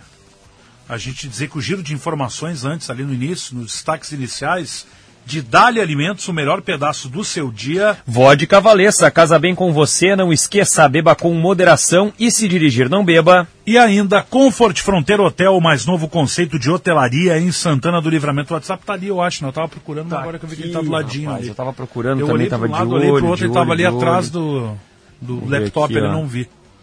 É, Vamos dar uma, uma, uma girada. A gente tem intervalo, a gente não fez nenhum intervalo ainda, né? só o Só- primeiro. só o da abertura da ali, abertura. né? Podemos fazer agora e voltar pra dar uma atenção pros É? ouvintes aqui. Mas a gente tem seis minutos É. até a hora certa, hein? Ah, deve ficar muito apertado, né? Dá pra ler uns recados Dá aí, depois a gente chamar o aqui, né? intervalo. É. Ah, é, tem algumas, tem muita mensagem aqui sobre sobre perguntas que poderiam ser feitas para o presidente Alberto Guerra. A gente não perguntou sobre a contratação de um goleiro, por exemplo, que o José de Osório mandou mensagem aqui. Será que ele vai Escuto- contratar goleiro, José? Escuto a Rádio Gaúcha todos os dias e estou escutando. Sou gremista. Pergunta para o presidente do Grêmio sobre uma possível contratação de um goleiro. Esse é o momento em que o Adriel está assumindo a condição de titular do Grêmio, né? Eu acho que só sair alguém. Se sair um dos goleiros, talvez o Grêmio busque. O que não, não tem nada sinalizado, né, Jorge? Pelo menos por enquanto. É. Ah, vamos ver se tem outra mensagem aqui, ó. É, boa noite, Diori Lucianinho. Numa inviabilidade por Michael, Lucas Braga, do Santos, não seria uma boa e possível alternativa? É o Ney Júnior de Santa Maria que pergunta. Eu não sei, É, ó. eu não sei se o presidente falaria em nomes É. assim, né, tão diretamente. Tanto que ele disse, ó, como vazou o nome do, do Michael é que está sendo tratado publicamente, mas se a gente for citar um monte de nomes aqui, eu não, não creio que o presidente vá, vá, vá, confirmar ou, ou desconfirmar o Ney. Acho que fica muito no campo da, da reportagem tentar descobrir, como foi o caso aí do, né, do, do Michael. Então a Dá mais um aí, vê se tem, O. Ivo de Santa Maria, Alô, Ivo! ele está fazendo Ivo uma pergunta a sobre a arbitragem aqui, ó. Boa noite, Diori. Quantos grenais Pra com e quantos grenais sem VAR o Voaden apitou? Ah, essa daí Ah, é. Mas olha só, vamos, vamos fazer aqui, tá? Vamos fazer junto Quando é aqui, que surgiu o. VAR? Ó, Você o primeiro, sabe- o primeiro Grenal do Voaden com VAR foi o Grenal 419. O Grenal 419. 419 foi 0 a 0 tá? Então tu vai anotando pra mim aí. Grenal 419, 0 a 0 Voaden apitou, tá? Depois ele apitou o Grenal 426, 2 a 0 pro Grêmio. Aquele Grenal com gol do Maicon e gol do Isaac. Tá. 2 a 0 Eu acho que era final do turno do Gauchão de 2020. Tá, isso aqui é 2020, não Isso, falou o ano. não falei o ano. Aí depois o Voaden apitou o Grenal 432 com VAR. Aí foi 1 a 1 O Ferreira fez o gol do Grêmio, o Rodrigo Dourado fez o gol do Inter. Tá. Aquele Grenal Esse teve... foi o primeiro, então, com o VAR. Não, são não todos todos não, não. Até aqui todos com VAR. Eu- eu só Tá, tô pegando tá. os com VAR. Tá, Só tô desculpa, pegando os com então. VAR. Tá, dois empates e uma vitória do Grêmio, vai. Tá. Ah, o Grenal 435 também foi apitado pelo Voaden com VAR. Foi 1 a 0 pro Inter com gol do David, aquele Grenal do Medina. Tá, então Tá. ter uma vitória do Inter, uma vitória do Grêmio e dois empates. E depois, peraí que faltou um aqui. 435, David 437, que foi o último. Que foi 1 a 0 pro Inter na Arena, gol do Tyson de falta, que foi o Grenal da volta dos 3 a 0 no jogo de ida lá no Beira-Rio, no, no Gauchão do ano passado. Então deu quanto aí? Deu duas vitórias do Inter, dois empates e uma vitória do Grêmio. Então são cinco Grenais com seis, VAR. quatro, cinco, seis. Cinco Grenais Não, com um, VAR. dois, três, quatro, cinco, é. É, cinco Grenais com VAR, duas vitórias do Inter, dois empates e uma vitória do Grêmio. Isso, Agora ele vai pro sexto Grenal com VAR isso. e tem praticamente um equilíbrio. Então tá respondida aí a pergunta. Daí só faz. o. É, eu tô com, com, com a tabela então, na frente. dos aqui. 17 que ele apitou, Cinco só teve VAR. 5 com Cinco VAR, tiveram VAR, 12 né? sem VAR. É, e aí a gente, se a gente fizer a conta ali do que sobrou, né, dos outros grenais, aí dá só pra fazer ali, tira uma vitória do Grêmio, tira dois empates, tira duas vitórias do Inter e tá feita a conta. Vamos pro intervalo? Hora Vamos lá. certa, coladinho, ó. Coladinho, a gente volta depois das nove. Vamos falar mais de arbitragem, então. Vamos falar de VAR. Vamos. Vamos? E é um cara que já foi VAR em Grenal, hein? É, então. E vai estar também domingo. Vamos pro intervalo e a gente já volta com mais show. Não sai daí.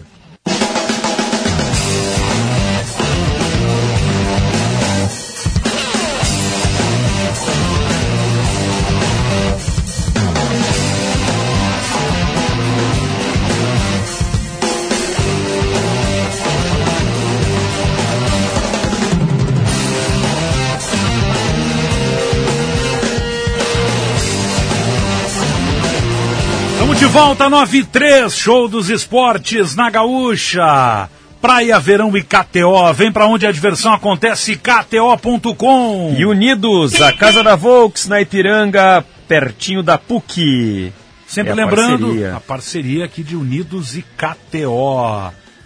Vamos voltar para os destaques, vamos dar um giro de informações aqui no programa. Dar Alimentos, Vodka Valessa, Comfort Fronteiro Hotel Domingo. Semana que vem, Diori, sexta-feira, Opa, tá sabendo? Não. Dia 10 de ah, março. claro que tô. Vai ter show dos esportes lá no Vila Aventura. Óbvio, não né? Ou Mas senão é não vai óbvio. ter show dos esportes. senão nem eu venho. Não, eu não venho aqui. Eu também não venho. É o É a mínimo. festa de 50 anos de Pedro Ernesto Denardim na RBS. 50 anos de RBS. Eu nem apareço aqui. Tem que respeitar, né? O Ed Lau não tem programa. Não, vai ser, vai música, ser. vai, Vai ser. ter música. Não, vai ter tudo, vai ser muita loucura. Vai ter até programa, tá? Então é, dom... é sexta que vem, dia 10, hein? É Baita festa, hein? Baita, baita, baita festa, Tava ouvindo ontem o Pedrão com o Cole na madruga também. Encontrei o Pedro hoje, a hora que eu tava chegando, ele tava saindo. E então é uma semana muito especial aí pro Pedro comemorando esses 50 anos e vai narrar Grenal domingo, enfim. Nosso Pedrão voando. E É. semana que vem a gente vai estar lá fazendo o show dos esportes. Alô, É, Bertoncello. o pessoal aqui no WhatsApp tava com uma expectativa grande pela festa do Pedro Ernesto Denardim. Vamos fazer o seguinte, ó. 9 e 5. Eu tô na seguinte expectativa, Diário. Eu Qual é nunca tua sei. Eu nunca sei qual vai ser o próximo programa que tu vem. Ah, pior, né, cara? Porque atenção, ouvintes, a qualquer momento, Antônia pode nascer. É. A qualquer momento. Pode ser hoje, pode ser sábado, pode ser no Grenal. Mas assim, Pode ser na segunda, pode ser na sexta que vem, va- va- vamos trabalhar com fatos, tá? pode ser só lá na frente. Vamos trabalhar com fatos. Ah, Até pra tranquilizar a audiência. Ou não, né? De repente a audiência tá pensando assim, tomara que nasça a Antônia pro Diário sair nos dias É, do programa. é. Pode Não, mas acontecer. não, a gente tá? não quer. Mas assim, ó, é, trabalhando com fatos, eu, Contra fatos não há boatos. eu- o, o- o meu, o meu palpite é de que vem lá pelo dia 20 de março. Pode vir antes? Pode. Seria mas, daqui a duas segundas-feiras. mas é um palpite baseado em informações, né, e, e, Não, e da- dados, médicas, né? informações médicas, médicas, né? avaliações, avaliações médicas, acompanhamento, uma, uma, uma lógica de raciocínio aí que tem, tem um certo fundamento. né? Se tu acha que vai ser só dia 20, eu achei que ia ser mais. De forma antecipada, É. achei que ia ser tipo dia 8. Eu, eu diria, Então eu vou fazer uma média, eu acho que vai vou ser dia 15. Eu vou ser mais, eu vou ser mais assim, mais abrangente, tá? Eu diria que é na semana do dia 13 ao dia 20. Tá, eu acho que vai ser dia 15 então. 15 de Vou março. fazer um bolão disso aí. Vamos, 15 de março é meu palpite. 15 de março, quarta-feira. Que provavelmente pode ter um jogo da Copa do Brasil aí. É, é isso aí. Então a minha aposta é essa, 15 de março. Se tu tá dizendo que é dia, perto do dia 20, que tua aposta é 20, eu achei que podia ser na semana que vem, mas então vai ser então na outra semana, no meio do caminho. É. Dia 15 de março, minha aposta. Acho que vai ser, vai ser por aí, vai ser por aí. Mas eu, por enquanto, estamos bem tranquilos, assim, né? É. Claro, claro, com as orientações da- dos médicos ali. Ti- Tirando, a- tirando a ansiedade, o nervosismo e o desespero, É. eu tô muito tranquilo. O fato de arrumar a bolsa da neném umas 12 vezes na semana. É, revisando 10 Olhou vezes tudo, a ordem das tá coisas. Ali, tá tudo aqui, tudo ali. É. Tá perto da porta a bolsa também, loucura. qualquer correria. Pior que tá pronto já. Tá tudo Não, pronto. mas claro, tem que estar Tem que pronto. Tá pronto, né? Vamos girar então, Jory. Vamos, Vamos girar, girar. Vamos girar. Vamos girar, vamos Tá girar. girando, é girando. Vamos girar! Vamos com os destaques do Grêmio. Alô, Felipe Duarte.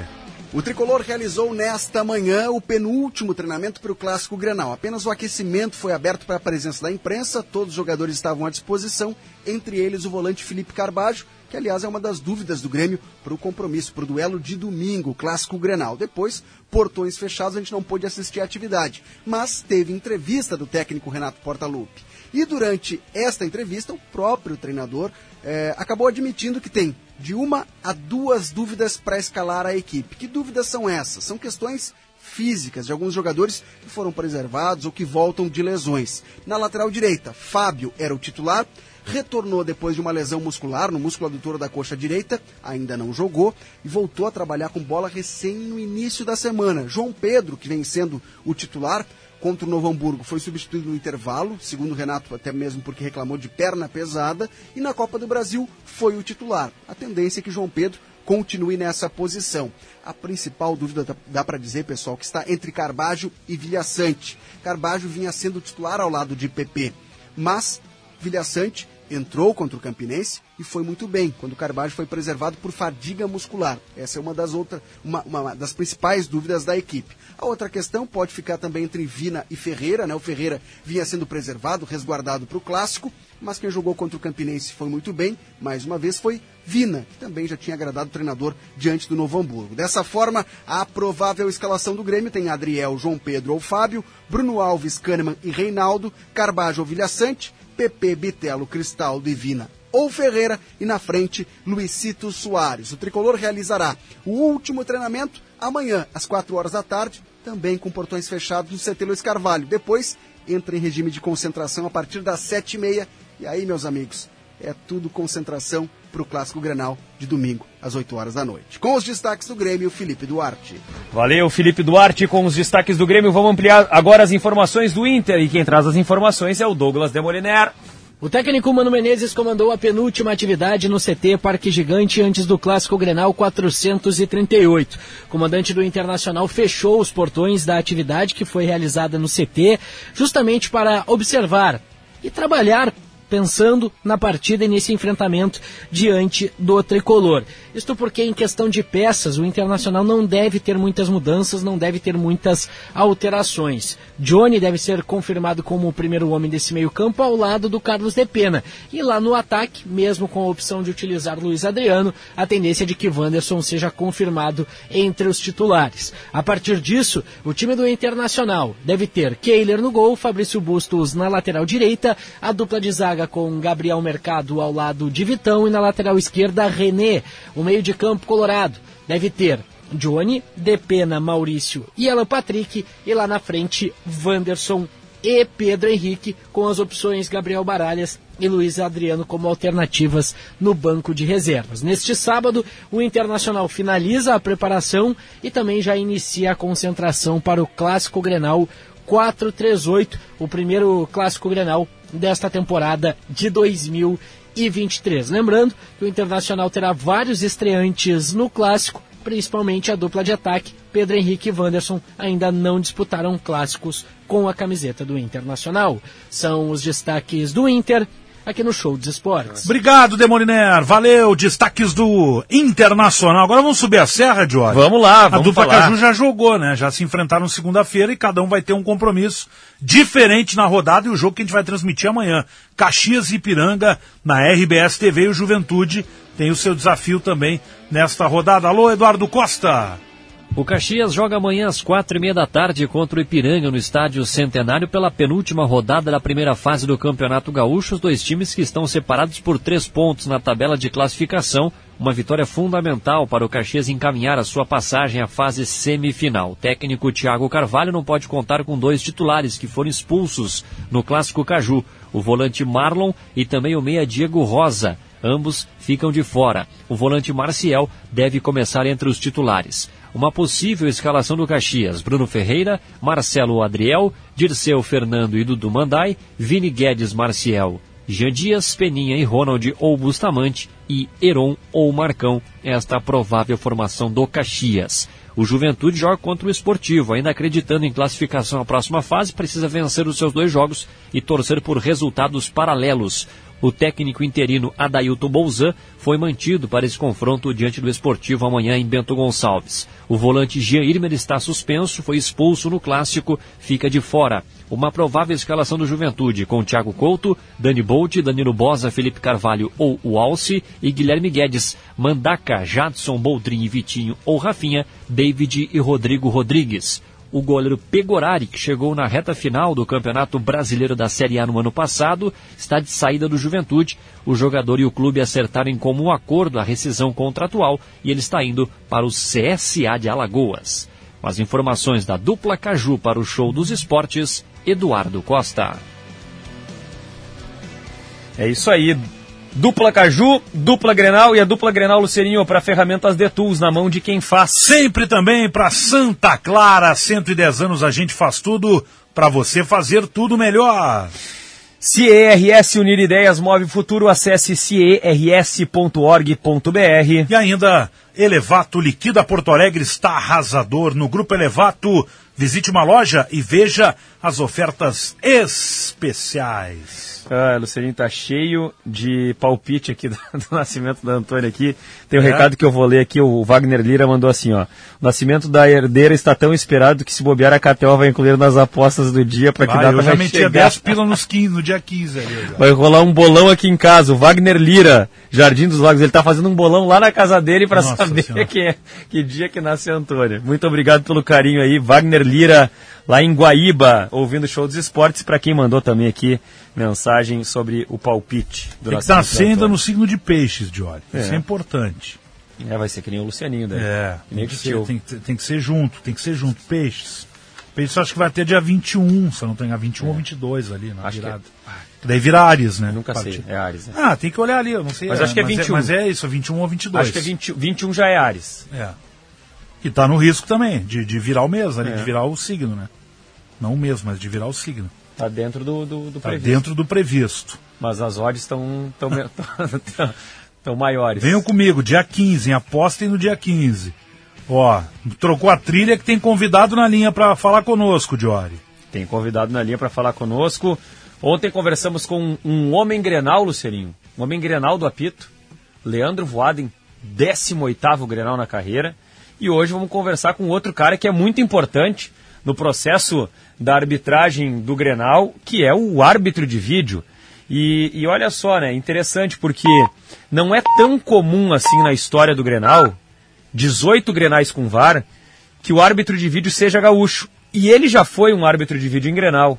Nós estamos falando de Daniel Bins, que foi VAR do Grenal 430 e agora no 438, mais uma vez vai desempenhar essa função.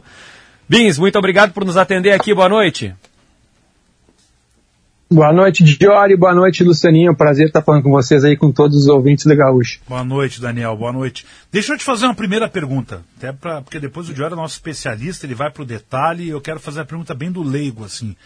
Como é que é o esquema, a preparação do cara que vai ser o VAR do jogo?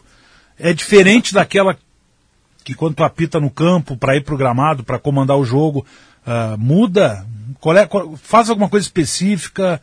Uh, explica, sinceramente eu não, não, não, não, sei, não sei o que poderia ser feito de diferente numa preparação do jogo para quem vai fazer especificamente, Daniel, a função ali de, de VAR e de, de revisão de lances que era cada vez mais importante no futebol. Sim, com certeza, Lucianinho. Há toda uma preparação especial, né, que modifica um pouquinho daquela que a gente está acostumado a fazer quando a gente está atuando dentro do campo de jogo. A gente vai trabalhar junto com o Lúcio Flor, que vai ser o meu avar, né? todos os procedimentos de possíveis situações para que a gente esteja preparada né, para identificar essas situações e aí, como se tivesse ali uma gaveta, tirar todos os procedimentos que a gente tem que fazer para fazer a revisão do lance para que a gente chegue no, numa decisão final de, de uma possível revisão ou não, ou própria manutenção da decisão do campo de jogo. E juntamente com, com o trabalho do Voaden, né, na nossa reunião também, a gente busca todos os aspectos ali do, do campo de jogo, das situações que podem surgir entre os jogadores, as características das equipes, né, situações de área que são passíveis de trazer, uh, como a gente costuma falar, um, um trabalho maior para nós na cabine, né, porque nós precisamos estar tá, tá analisando as situações de onde a bola bateu dentro da área, alguma possibilidade de pênalti, então a gente vai trabalhar isso junto com, com a equipe de campo, mas também vamos fazer esse trabalho específico aí, eu e o Lúcio, mais o, o Franco, que é o nosso observador. Deixa eu aproveitar mais uma aqui antes que o Diori tome conta, porque dele tem muito mais perguntas para fazer do que eu, eu fico mal, Daniel. Que é o seguinte, o que, que é mais difícil ali pro cara do VAR? É, é, aquele, vou usar um termo até, pô, vou usar um termo popular aqui, ó, bunda lelê dentro da área, aquela loucura, aquela confusão, porque um fica puxando o outro e todo mundo quer toque em qualquer lance. Aquilo é o mais difícil pro, pro árbitro de vídeo analisar num, num jogo? Sim, é uma situação que nos traz muito estresse na cabine, que é a situação do agarra-agarra, né, do, do, do, empurrão, pela dificuldade que a gente tem daí na, na, análise de mensurar o impacto disso, né. Então a gente costuma falar, inclusive no pré-jogo, junto com o árbitro de campo, para que ele haja de forma muito forte preventivamente, que evite situações que possam subir para a cabine, que são principalmente essas situações que tu citasse aí, empurrões, agarrões, que, que é importante na nossa análise a gente conseguir mensurar esse impacto que possa ter causado no, no jogador adversário para para se tornar uma infração. Ah, ainda bem que no Grenal, né, Jorge, quase não é. tem isso na área, né? O Grenal é bem tranquilo, é bem né, tranquilo. Daniel? Não tem isso, né? O pessoal é bem comportado. O pessoal não fica se puxando, é. né? Já estamos nos preparando. É, pois é. Bom, ô, ô, Daniel, deixa eu te fazer uma pergunta sobre esse retrospecto de árbitro de vídeo em Grenais. São 18 clássicos na história em que o VAR foi utilizado. O primeiro deles é, é, bem interessante esse retrospecto, porque o primeiro Grenal com o uso do VAR foi o 413, que foi um Grenal em 2018, vencido pelo Grêmio pelo placar de 2 a 1. O primeiro VAR da história dos Grenais foi o Rafael Trace do Paraná. E de lá para cá, em 18 Grenais, somente dois Grenais tiveram VAR gaúcho. Um deles foi o Jean-Pierre e o outro foi o que a gente citou aqui no começo, com a tua participação como árbitro de vídeo no Grenal 430. E, e casualmente, né, curiosamente, a gente tem esses dois Grenais é, com, com uso do VAR, que são grenais em, em, períodos pandêmicos, né? Que são grenais com, com, com a pandemia acontecendo. O, o, teu grenal já em 2021 e o grenal do Jean-Pierre, se eu não estou enganado, se eu não estou equivocado aqui, em 2020. Teve alguma conversa específica contigo em relação a esse grenal? E, eu te faço essa pergunta porque a gente conversou com o presidente da comissão de arbitragem aqui, o Luiz Fernando Moreira, e ele falou sobre a, a, a preferência dele por trazer o VAR, o VAR de fora do Rio Grande do Sul para os clássicos grenais. Que é uma política que ele sempre adotou e sempre é, a, adotava, justamente para não colocar na cabine em exposição um árbitro do Rio Grande do Sul e trazer um cara de fora para essa função. E aí a gente começa a ver um debate, um, um, uma ideia da federação de colocar o VAR no gauchão do ano que vem. E de maneira uh, não, não me parece uma coincidência, a gente tem um Caju e um Grenal numa semana com o VAR do Rio Grande do Sul. Teve essa conversa contigo da, da comissão, da presidência da federação, de querer valorizar os profissionais daqui, justamente pensando no gauchão do ano que vem? Então, Jory, essa situação até do, dos grenais anteriores né, era uma situação que realmente tinha uma dificuldade muito grande aqui de, de peças, né, de nomes nós tínhamos aí capacitados poucos nomes para poderem estar atuando na cabine. E em virtude de nós também uh, de, de, precisar ter esse aproveitamento nas semifinais, né, em, nas decisões desses nomes que seriam os possíveis uh, escalados na cabine, a federação então optava em, em, trazer de fora, justamente preservando para que a gente não, para que a gente pudesse atuar no campo de jogo depois nas semifinais e finais. A partir desse ano, a gente conversou no início até da, da lá na pré-temporada em Flores da Cunha com, com o Luiz Fernando, com toda a comissão, né?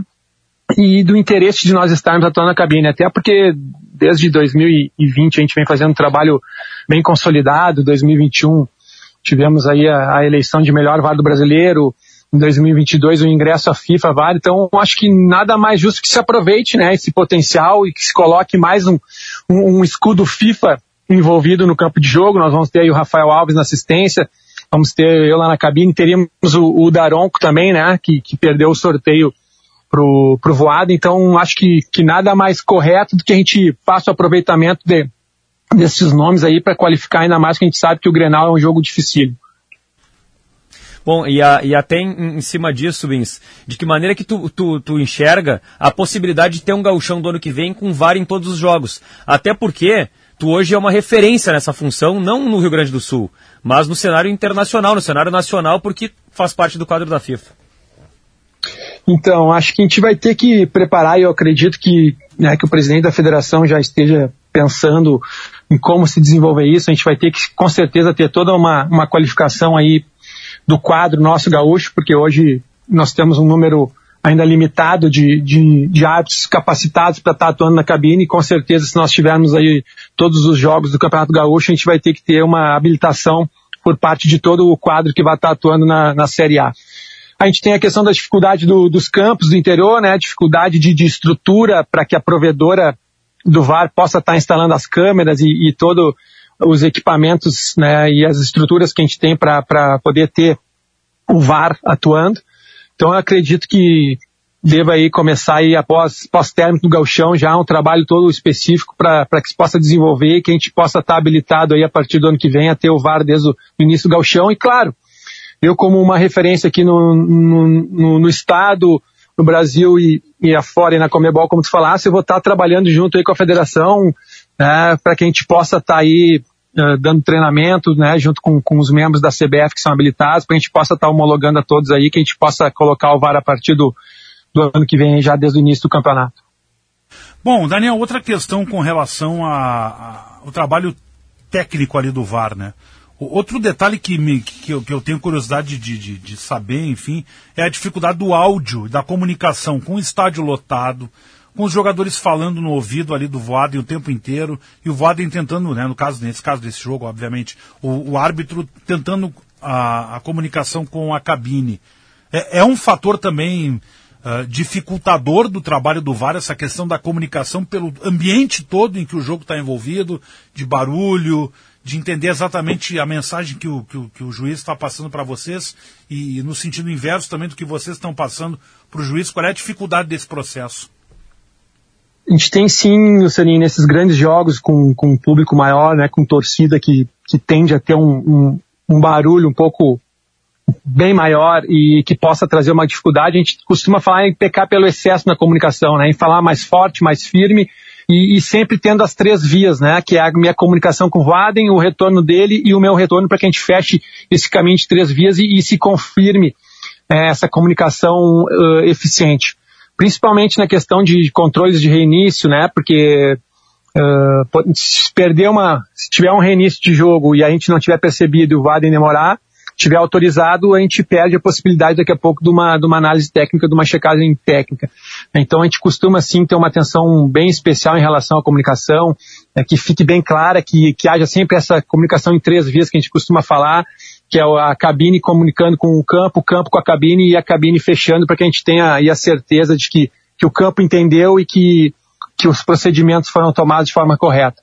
Então a gente trabalha assim esse aspecto aí com, com muita atenção, principalmente nesses jogos aí com, com um volume maior de torcida que, que tende a trazer uma dificuldade maior de comunicação. Ô, ô Bins, é, tu, por, por integrar o quadro da FIFA de árbitros de vídeo, é, tu acabou sendo escalado praticamente só como VAR no ano passado no, no cenário nacional, pela CBF. É, se a gente pegar o ano de 2002 aí, se eu não estiver enganado, foram dois jogos aptados e o restante todos os jogos na cabine. É, e claro, se a gente ampliar esse leque para o Rio Grande do Sul, aí a gente vai botar, sei lá, acho que Não, não, não sei se a gente chegaria... sete jogos no Galchão. Se- Seis, sete jogos Isso, no Galchão, não né? chega, chega a dez jogos. Não chega a 10 jogos no ano passado inteiro dentro de campo. Mas se a gente pegar os jogos com VAR, a gente passa tranquilamente de 30 jogos. Não estou errado, Sim, né? São 60, e 60, mais de 60 jogos no, no ano. Mais de 60 jogos no ano, mas aí a gente pega ali como VAR, tem, poxa, 40, 50 jogos. 50 é alguma coisa. Inclusive, tem um dado dentro do Campeonato Brasileiro. Eu sou o segundo uh, maior VAR utilizado aí desde 2019. Tem mais de 100 jogos no Campeonato Brasileiro da Série A. Ah, Isso é uma experiência considerável demais para quem está numa função que é tão incipiente no futebol, né? Poxa, a gente está falando de Grenais com VAR desde 2018. Por que, que eu estou te fazendo essa pergunta? Porque é, eu queria entender como, como fica a tua, a tua relação com as funções de arbitragem dentro de campo, né? Tu, tu, tu, tu vai seguir apitando jogos dentro de campo, tu vai passar agora a ser um cara que vai atuar exclusivamente na cabine, e, e, e como funciona também é, é, as exigências, como funcionam as exigências das, das entidades para esse tipo de, de, de função, né? Em relação a teste físico, testes teóricos, como é que, o que, que muda na tua rotina isso? Então, Jorge, eu tive, como tu colocasse ano passado, eu abri ali nessa própria época de primeira fase de Copa do Brasil, fiz dois jogos da Copa do Brasil e o restante do ano nós trabalhamos aí ãh, somente na cabine. E no Campeonato Gaúcho eu atuei normalmente, fazendo ãh, seis a sete jogos, inclusive ãh, indo para sorteio de semifinal. Nós tivemos uma conversa no início do ano, a minha ideia era que, que eu tivesse esse aproveitamento no campo de jogo, acho que, que eu ainda tenho bastante uh, trabalho aí a cumprir, ainda poder ajudar essa geração nova da federação que está chegando de artes, então acho que minha contribuição no campo de jogo ainda acho que ela é significativa e nós conversamos bem tranquilamente na pré-temporada em relação a isso. A comissão teve uma, uma ideia diferente de, de que eu fizesse esse ano aí o último campeonato gaúcho dentro do campo de jogo e que a partir do ano que vem eu pudesse dar espaço aí para para os artes mais novos, uh, para que ele pudesse ganhar um espaço e desenvolver. Então, mas, mas Tá, a vai- gente sabe que as coisas- ô, Bins, desculpa, desculpa te interromper, mas só para ver se eu entendi bem. Tu tá te despedindo do, da, do- da, Federação Gaúcha esse ano, então? Como é que vai ficar pro ano que vem? É, Jorge, a gente sabe que as coisas são, são dinâmicas, né? Que podem se alterar. Eu, eu tenho aí ainda e essas rodadas que faltam no Campeonato Gaúcho. A minha ideia é estar trabalhando dentro do campo de jogo e depois na, nas semifinais e finais aí, se for a opção da, da federação de estar atuando na cabine e eu dentro do campo eu me coloco, estou à disposição, estou habilitado. Hoje, eh, o árbitro de, de campo ele tem que fazer os testes plenamente, o árbitro de vídeo na CBF nós temos que fazer 60% da prova, né, que são 40 tiros, então a gente teria que fazer 24 para estar habilitado. Sim. A nível internacional, a Comebol ela não faz essa exi- exigência, nós fizemos um teste sim ãh, lá na, na Comebol durante a pré-temporada, nós não, porque eu estava lesionado, né, me lesionei no, no primeiro teste do Campeonato Gaúcho, por isso que não pude atuar aí desde o início, voltei agora a partir do dia 16, quando nós tivemos aí o teste da CBF, que eu pude completar todo ele, fiz os, os 40 tiros, então estou habilitado tanto na CBF que, quanto na Federação Gaúcha para estar atuando tanto no campo de jogo quanto na cabine. E eu vou deixar essa, essa escolha aí, esse aproveitamento para a federação, né, para a própria comissão, a gente conversa, a gente bem, bem tranquilamente de se a utilização é mais importante em, em, determinado momento dentro do campo de jogo, eh, me coloco à disposição para estar atuando e ou se for na cabine também.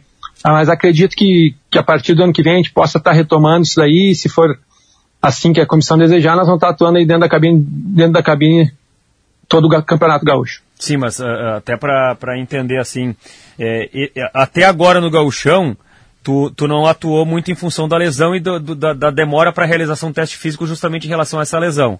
É, mas tu, tu, tu poderia ter sido escalado dentro de campo ou a federação já disse que não te escala dentro de campo? Não, não, poderia. Tanto é que eu estava escalado agora para fazer esportivo Ipiranga, e Ah. aí a federação teve que fazer uma nova escola em virtude de uma designação para.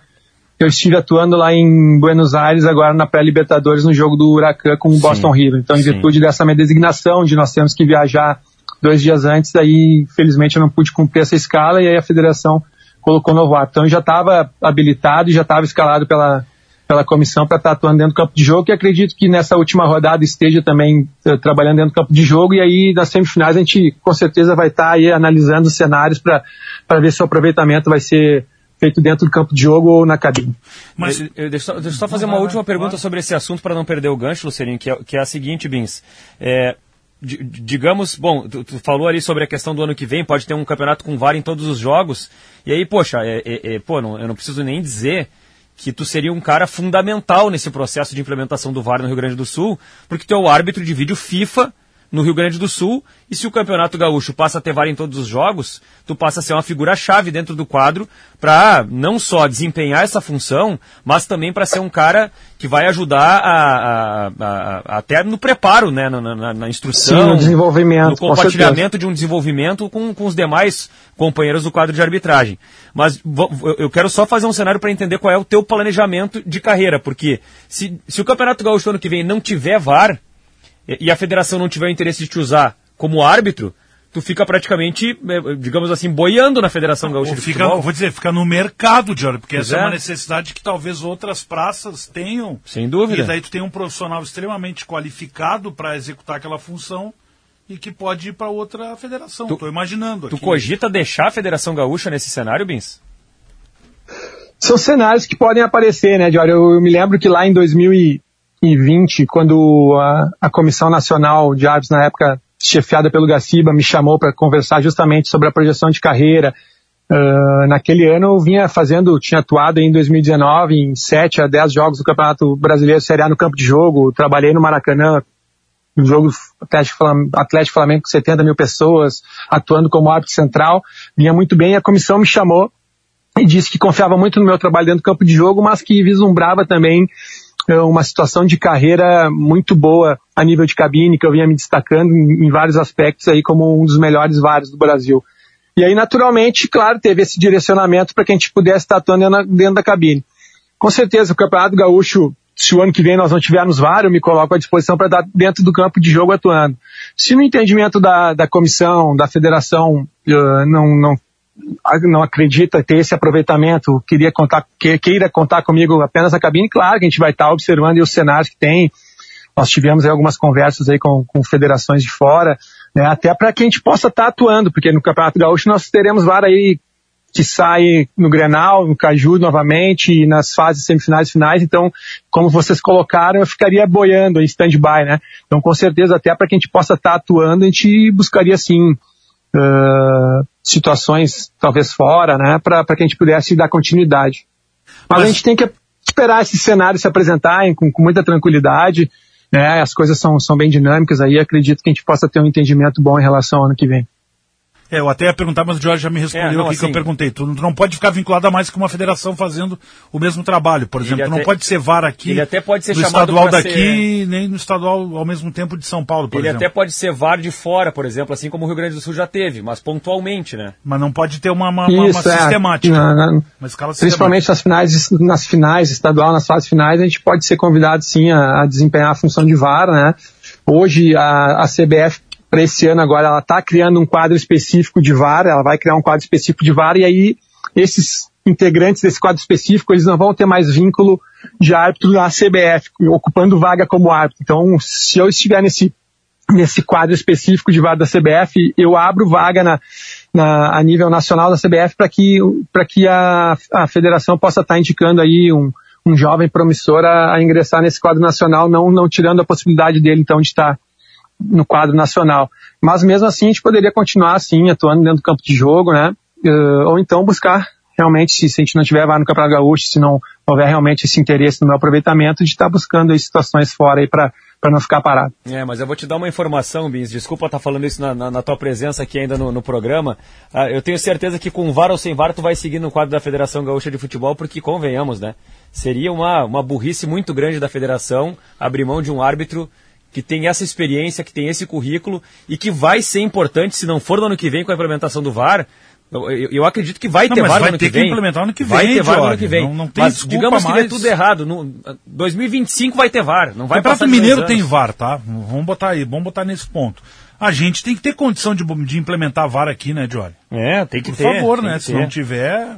Não, e aí é, e aí é assim, o, e, aí, e, aí, e aí é o seguinte, o, o, o quadro gaúcho de VAR começa pelo Daniel Bins. Não tem, não tem, outra, não tem outro assunto, né? Não tem outra, outra perspectiva pensando no VAR do ano que vem. Eu acredito também, Jorge, justamente essa situação, tendo VAR ou não tendo VAR, acho que o entendimento é que, que a gente tem aí uma, ainda alguns anos aí de utilização dentro do campo de jogo, a gente possa dar uma contribuição muito, muito significativa. Então que daqui a pouco se repense em relação a isso e acredito que a gente chegue sim nessa decisão final. Aí. Bom, Daniel Bins, que vai ser o árbitro de vídeo do Grenal. Já, quando é que começa a concentração para o clássico? Eu vou fazer uma sacanagem depois. É. Eu vou dizer, agora, como, como, como o cara vai estar no VAR, dá para comer aquele espeto corrido domingo, tranquilo, assim, né? Antes do Grenal ou não? A preparação é, mais, é, a preparação é um pouco mais relaxada, não é tão, ah. tão rígida na né? questão de alimentação, na própria questão de treinamento. A gente costuma dar, eh, fazer alguns estímulos antes do, do no sábado, às vezes até no, no próprio domingo, né? Já que a gente não tem essa exigência física, a gente está se preservando, a questão de alimentação também, esses cuidados aí. É que a gente tem amanhã a apresentação. Atleta, não adianta. É. Eu fico querendo virtuar vocês, mandando para o espeto corrido, mas não, não dá. O cara é atleta, não, não cai adianta. nessa. Não vai, não adianta. É, a gente não consegue fugir muito, até é. porque depois na, na, outra semana nós temos a rodada é, final aí do, é. do campeonato, decisões aí de, de, de acesso de classificação, de descenso, então a gente vai, vai também estar tá se preparando para estar tá atuando aí no, no campo de jogo na próxima rodada. E aí amanhã a gente nos apresenta, a gente saiu já a programação às 20 horas a nossa chegada no hotel, e no domingo às 11h30 a gente vai fazer a nossa reunião técnica já de preparação para ajustar aí todos os detalhes com, com todas as, tanto a equipe de campo quanto a equipe da cabine. É, é um trabalho, trabalho importante. Uma última pergunta para fechar, Bins. O, o, Lucianinho fez antes uma questão sobre uh, a, a, cabine do VAR e a gritaria no comunicador ali, que às vezes a gente ouve aquela, aquelas, aqueles áudios do VAR que são disponibilizados. Não, gritaria por... eu tô sendo bonzinho. É, uma, é uma, loucura. É uma loucura aquele áudio do é. VAR, assim, porque, claro, o árbitro dentro de campo, o áudio mais exaltado, entre aspas, né, o do árbitro dentro de campo, porque tem tanto barulho no entorno que o, que o árbitro ele simplesmente tem que, tem que gritar para ser ouvido na cabine muitas vezes, né? Mas assim, de um modo geral, eu acho que é interessante é, é, trazer, trazer esse bastidor. É, como, é, como é o ambiente na cabine, né? Porque o torcedor que vê o jogo no estádio, ele vê o jogo com atmosfera, com, com o grito da arquibancada. O torcedor que vê o jogo na, na, na, televisão ou que ouve o jogo no rádio, ele percebe o sobe-som quando dá o lance de grande área. O cara cai na grande área vem aquele, aquele grito, né? aquele, aquela massa que sobe assim, gritando, protestando, reclamando. Como é que é o ambiente na cabine do VAR? É no vácuo, é no vazio? Tem som, não tem som? É no silêncio? Como é que é esse ambiente lá dentro? Ele é no silêncio, Jorge. É no silêncio, a gente costuma é, falar, inclusive que isso traz uma dificuldade muito grande pra gente, né? Porque imagina um ambiente né, em silêncio, onde a gente escuta o áudio do campo de jogo, que ele chega filtrado, né? Os microfones têm ali o filtro para não captar os sons ambientes, então a gente acaba pegando muito mais a fala do, do, dos assistentes, do quarto árbitro e do, do árbitro principal. Então o nível de concentração dentro da, da, da cabine lá ele tem que ser muito grande para que tu, tu saiba identificar as situações que vêm ocorrer, os procedimentos né, e as maneiras que tu tem que tomar a partir da, daquela situação. Então, uh, a questão de, do nível de concentração, da exigência que se tem de, de daqui a pouco pela, né, pela, pela questão do silêncio, está um jogo muito morno, claro que a gente sabe que o Grenal é um jogo diferente, provavelmente a gente vai estar com a adrenalina sempre lá em cima em todas as situações, que são, é, são jogos assim que, que, que se tornam muito intensos e que a gente tem muitas situações uh, seguidas de análise ou de uma checagem própria silenciosa, mas traz sim uma dificuldade essa questão do silêncio. A gente costuma comparar, inclusive, a questão quando nós trabalhamos no Campeonato Brasileiro na, na cabine, que é a distância. Por tu não estar envolvido naquela chegada ao estádio, né? Por ser uma coisa muito mais fria, ela se torna uma coisa muito mais. Uh, não é questão de profissional, mas uma coisa muito mais objetiva, né? Claro que domingo a gente vai estar presente no campo de jogo, então a gente vai sentir um pouquinho dessa atmosfera do, do campo de jogo, da torcida, mas quando a gente vai para a cabine isso tudo termina e a gente fica realmente com, com, com o trabalho muito, muito seco, muito frio nas análises, né? Mas a gente está preparado para justamente atuar nesse ambiente, a gente já vem aí com uma experiência muito grande para que a gente possa tomar as melhores decisões junto com, com o campo de jogo. Maravilha. Muito obrigado. Bom Grenal, Daniel Nobre Bins, árbitro de futebol e que vai estar aí no comando do VAR deste clássico Grenal do domingo. Então, sucesso, que seja um Grenal realmente onde o trabalho de vocês passe assim, ó, que a gente nem lembre quem é que estava trabalhando, que eu acho que para vocês isso é o mais importante, né, Daniel? Por enquanto da entrevista, fala, mas depois do jogo, se a gente nem citar o nome de vocês, é a melhor coisa do mundo. Com certeza, Saninho, agradeço o espaço, a gente está se preparando justamente com, com o Voar e com outros aqui para que a gente possa tomar as melhores decisões dentro do campo de jogo, que suba muito pouca coisa lá para a cabine e para que ao final do jogo a gente fale de um grande espetáculo entre as duas equipes aí que estão num ótimo momento e que não se fale de arbitragem. Valeu, Daniel Bins, VAR do Clássico Grenal, segundo jogo entre Grêmio e Internacional que ele vai atuar nessa função. 18 Grenais, dois com árbitro de vídeo do Rio Grande do Sul, Jean-Pierre, o primeiro, Daniel Bins, o segundo na história do Rio Grande do Sul. E o Daniel Bins agora vai para o terceiro jogo de Grenal com árbitro de vídeo do Rio Grande do Sul. Vamos para o intervalo, Lucininho? Vamos para o intervalo no show dos esportes aqui na Gaúcha. A gente já volta. Vamos falar com um Colorado ilustre aqui na volta do intervalinho, que é jogo rápido e a gente já está chegando. Na Claro, é você que faz seu multi. Por exemplo, eu fiz meu multi com internet móvel de 25 GB no Claro Controle, para poder postar foto e vídeo onde eu estiver. Escolhi também internet com fibra Claro Net Virtua de 500 MB, para eu poder assistir meus streamings sem travar. E ainda, vem com Globoplay incluso para curtir o BBB. Tudo por apenas R$ 179,90 por mês. Vem pra Claro e faz o seu multi. Acesse claro.com.br barra verão ou ligue 0800 720 1234. Claro, você merece o novo. Você que é do campo como eu, sabe quando tem uma boa oportunidade na mão.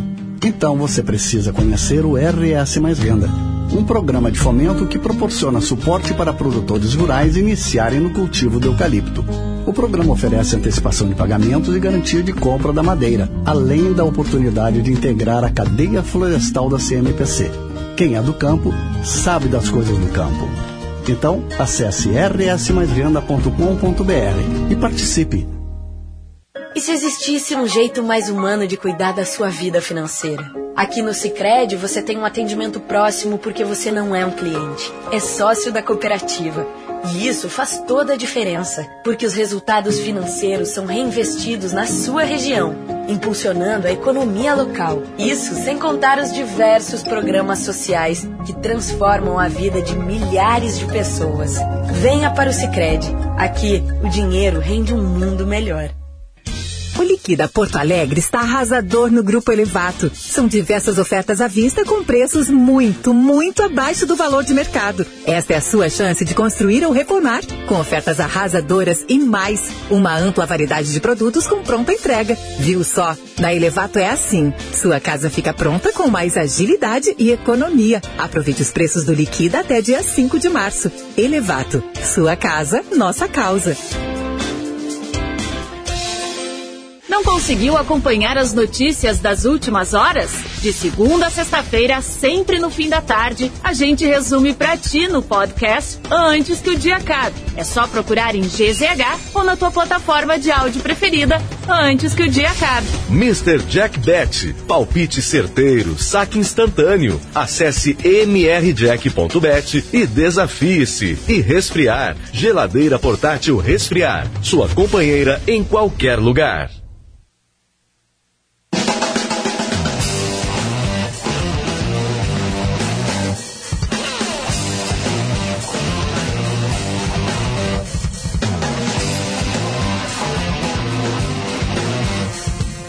Estamos de volta, faltando 15 minutos para as 10 da noite. Show dos esportes na gaúcha de KTO.com e Unidos. Em seguida vai marcar esse sinal, já dei antecipada a hora aí, mas em seguidinha teremos aí o 15 para as 10 no sinal. E já tem convidado na linha, convidado colorado, para conversar conosco. Tedi Correia! Tudo bem, Tedi? Boa noite. Boa noite, Lucianinho. Boa noite, Diori. Boa noite. vocês? Tudo tranquilo. Tudo certo, tudo Jory, na boa. Jory esperando ser pai a qualquer momento. Pode ser daqui a 10 minutos, pode ser daqui a 10 dias. Tudo pode acontecer, Tedinho. Então, o Diori, eu tô Está mais calmo que o Diori, eu uma acho. meni- Um menino, Diori. Uma menina, Ah, que a maravilha. Antônia, tá vindo aí. Nossa, lindo nome, Diori. Obrigado. Lindo nome. Obrigado. Então eu tô mais calmo que o Diori. O Diori tá na, naquela. Todo dia é mais um dia e diminui na conta pra chegar a hora, entendeu? Eu tenho dito que tirando o nervosismo, a ansiedade e o estresse, eu tô tranquilo, Teddy. Isso, mas depois que isso passa, é só alegria. É verdade. Paraíso. É verdade. Nem vamos falar de futebol, vamos Não, falar não, é, da vamos falar da vida. Fala da a vida, vida, né? A vida é maior que a vida É muito boa, né, cara? A vida é muito boa. É, para alguns, né? Tedi, a vida pro Mano Menezes tá boa? Com o que ele tem para escalar, com o time que ele pode montar? Como é que você tá vendo a vida do Mano nesse momento? Bom, em primeiro lugar, eu, eu sempre faço é, um meia-culpa, porque quando o Mano chegou, eu falava nas redes sociais, Deus me livre, que, que é isso, trazer esse cara? E fiquei muito feliz em morder a língua, porque o Mano vai fazer um trabalho fenomenal, assim, cara. Ano passado, a temporada passada, eu encerra com vice-campeão do Campeonato Brasileiro. Na frente Flamengo, Atlético, um monte de gente que era apontada como favorito. E aí fica essa base desse time para a temporada que se inicia, né?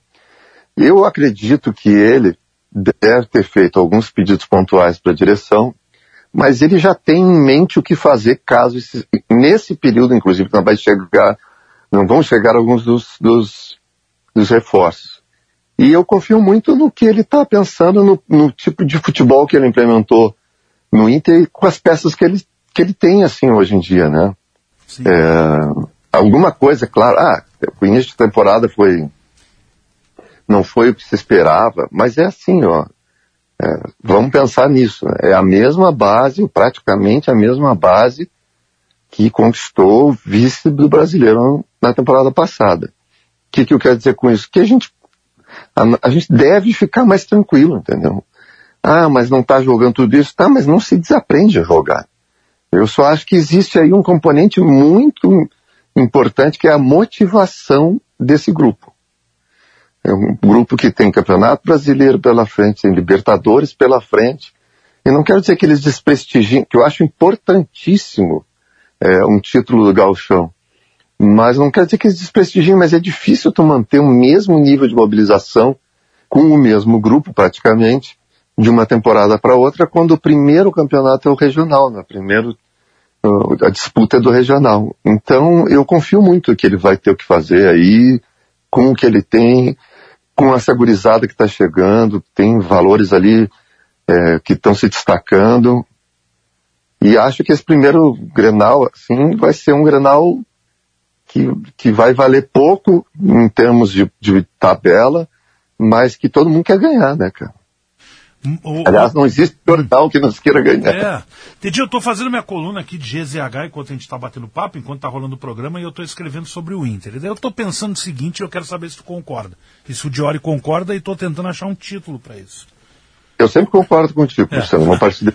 Não, mas acho que até eu tu não, vai concordar. Eu não, eu não é sempre, Teddy. É. mas assim, a impressão que eu tenho, e não sei se é que vocês têm, é que o Mano nessa, nessa, nessa questão mistério de Grenal, que existe pra, de parte a parte, ele tem a maior dificuldade de tentar fazer mistério. Porque eu acho que o time do Inter está tão escalado, pelo que a gente já viu do Inter, o que o Inter entrega, o que o Inter tem jogado, né, tu pode achar ali, ah, o Luiz Adriano pode começar ou não, mas que o Mano, pelo histórico, não coloca um cara já de, de imediato no time. E no meio, eu aposto que ele vai botar o meio campo que vem jogando, que é Johnny, que é que é Depena, Alan Patrick e Maurício. Eu não sei, eu não consigo ver o Mano fazendo um, mudando muito esse roteiro. O que, que parece para vocês isso e para ti, Teddy, especificamente? Eu acho que tem uma figura que tem que, que entrou, que é uma contratação, que é o Baralhas, que, que defensivamente eu acho que ele é melhor pro, que o Johnny, tá? Eu acho que Deixa talvez eu te dar um ele... contraponto só para tu, daí tu seguir a tua análise. Uh, eu achei que o Baralhas, Baralhas foi mal no jogo contra o Aimoré. E talvez tenha se desescalado para o Grenal ali, mas enfim, continua que a opinião é tua, enfim, né? Não, mas é que eu estou observando o todo, assim, né? Eu acho que ele entrou, ele tem, eu acho que ele é um jogador muito qualificado e acho que ele tem um, um potencial defensivo melhor que o Johnny. A gente vai estar tá jogando, o Inter vai jogar na arena, onde o Grêmio eh, sempre tem um desempenho muito bom, assim, forte. É, eu assisto, eu costumo dizer que eu assisto quase todos os jogos do Grêmio, porque a minha esposa é gremista, então a gente assiste aqui de forma é, equilibrada, né, tanto Inter quanto Grêmio, e, e acho que o Grêmio também foi, não foi tão exigido assim, e quando foi, ele mostrou a instabilidade natural de um time que está sendo remontado, né? Porque o time que veio da temporada passada, que subiu uh, da Série B com alguma dificuldade, obviamente que não serviria para para essa temporada. E, o, e a direção foi lá, remontou, trouxe essa, que é uma contratação incrível, que é do Soares, e o cara está mostrando tudo que se espera dele e tal. Eu acho que o Mano vai montar um time um pouco mais defensivo nas poucas peças que ele tem para mexer ali, né? Eu acho que o Luiz Adriano joga, mas não sai jogando. E a minha dúvida ali é, é se ele vai sair com o Wanderson e o Pedro Henrique. Ele tem feito isso de vez em quando, né? Mas, E- ele- mas mas no eu- caso, ele, mas, mas tu, tu acha que o, o, o Luiz Adriano fica no banco? Eu também concordo, acho que ele vai entrar durante o Grenal. Mas não começaria, na tua opinião, com os dois na frente, Pedro Henrique e Wanderson, para reforçar um pouco mais? Ou o Maurício daqui a pouco pode ser o sacrificado para ter o Baralhas? Eu acho que o Maurício pode ser sacrificado. O Maurício tem feito boas, boas partidas e algumas nem tão boas. Eu sempre que me falavam assim, ah, mas o Pedro Henrique e o Wanderson não podem jogar juntos.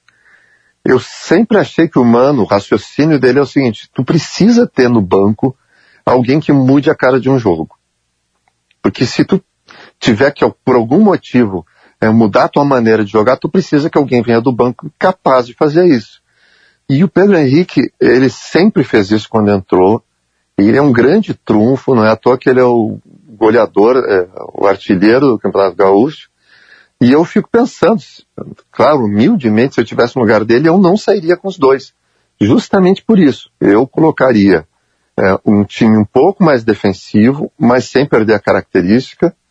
Acho que o Grêmio, é, com, como ele está com o sistema defensivo, está bem montado e tal, mas ele se preocupa com o Inter, porque o Inter é um time de toque de bola e tal, e, e que tu pensar bem ali, é, se tu sair, por exemplo, né, com o Luiz Adriano e com o Pedro Henrique, quem tu vai botar, entendeu? O que, que tu vai mudar, que tipo de característica tu vai trazer para o jogo.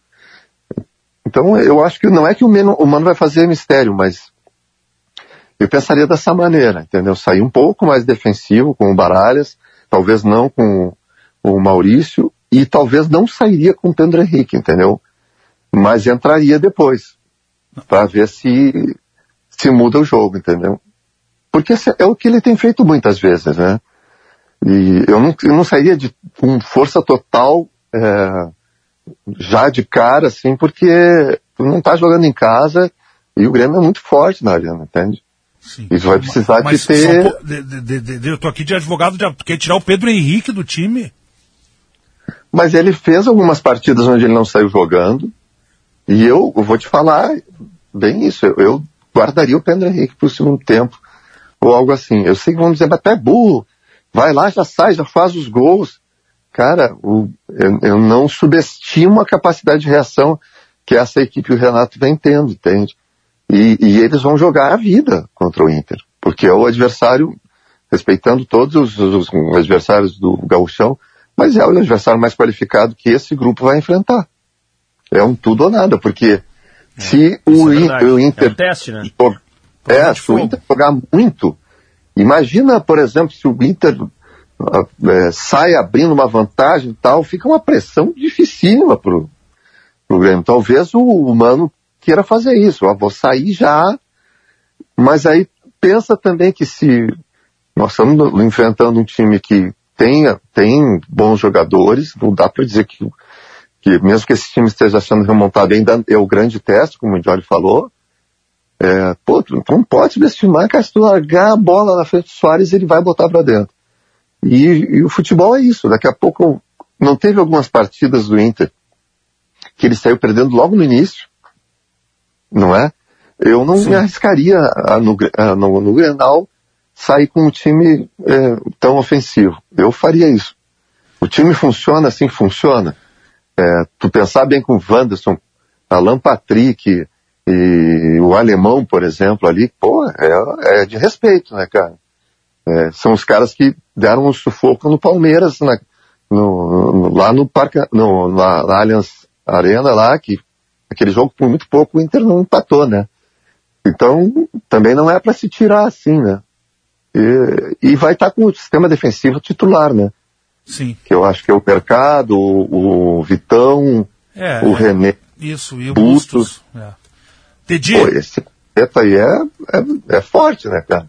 É, não, é o sistema defensivo que, que vem muito bem nesse campeonato. Mas, Tedi, a gente está sobre a hora aqui, a gente quer te agradecer, enfim, nosso tempo se foi. Uh, desejar um bom Grenal, aí um bom fim de semana e voltaremos a falar mais vezes aqui. Ah, tem uma notícia que chegou aqui agora, ó. Lucas Katsuraema renovou Colorado de alma e coração. Pedro Henrique renova com o Inter até 2025. Ó, baita, Ó, baita notícia. grande Aumento notícia, de salário para o. Pedro Henrique, viu? Então, era isso. Merece muito, né? Eu só quero, antes de me despedir, é, desejar aí pro Diori é, que a chegada da Antônia seja coroada de, de alegrias, que seja um momento maravilhoso e que venha com muita paz e tranquilidade. E porque eu tenho certeza que é, depois disso, dessa, desse momento de tensão, vai ser o paraíso na Terra. Tedi, querido, um abraço. Até a próxima. Abraço. Valeu. Aquele abraço, Tedi. Jory, estouramos aqui, estouramos, Ah, queimou o churrasco, vambora. Jory. Queimou Azar, o né? churrasco. Faz parte, faz parte, Nasceu acontece. aqui já, nasceu, foi. Vambora, vambora, vem aí, chegando o Estúdio Gaúcha, depois vem o Com Barão Ramon da Madrugada. Nunes. É com o Ramon? É o Ramon, né? É com o Ramon? É Ramon. Ramon Nunes. Ramon Nunes. É isso aí. O show dos esportes de KTO, praia, verão e KTO, vem pra onde a diversão acontece. Tem aposta especial pro Grenal, tem promoção Tem especial tudo, pro Grenal. tudo que tem tu KTO quiser. odds pro Grenal. Tem tudo Tem aposta imaginar. gols dos artilheiros Soares e Pedro Henrique. Tem muita coisa na KTO.com. É. E também a parceria de Unidos, a Casa da Volks na Ipiranga, pertinho. E à meia-noite o Barão tá chegando, ninguém é de ninguém. Segunda-feira o show tá de volta. Tchau, Jorge. Segunda-feira acho que tu vem. Tô, Vem tô ainda. dentro, tô dentro, Segunda-feira tu vem, tu vem ainda. Tô aí pra repercutir a grande arbitragem do Grenal. Isso. Abraço gigante, bom Grenal a todos, tchau! Show dos Esportes. Futebol e bom humor nas noites da Gaúcha. Parceria KTO e Unidos.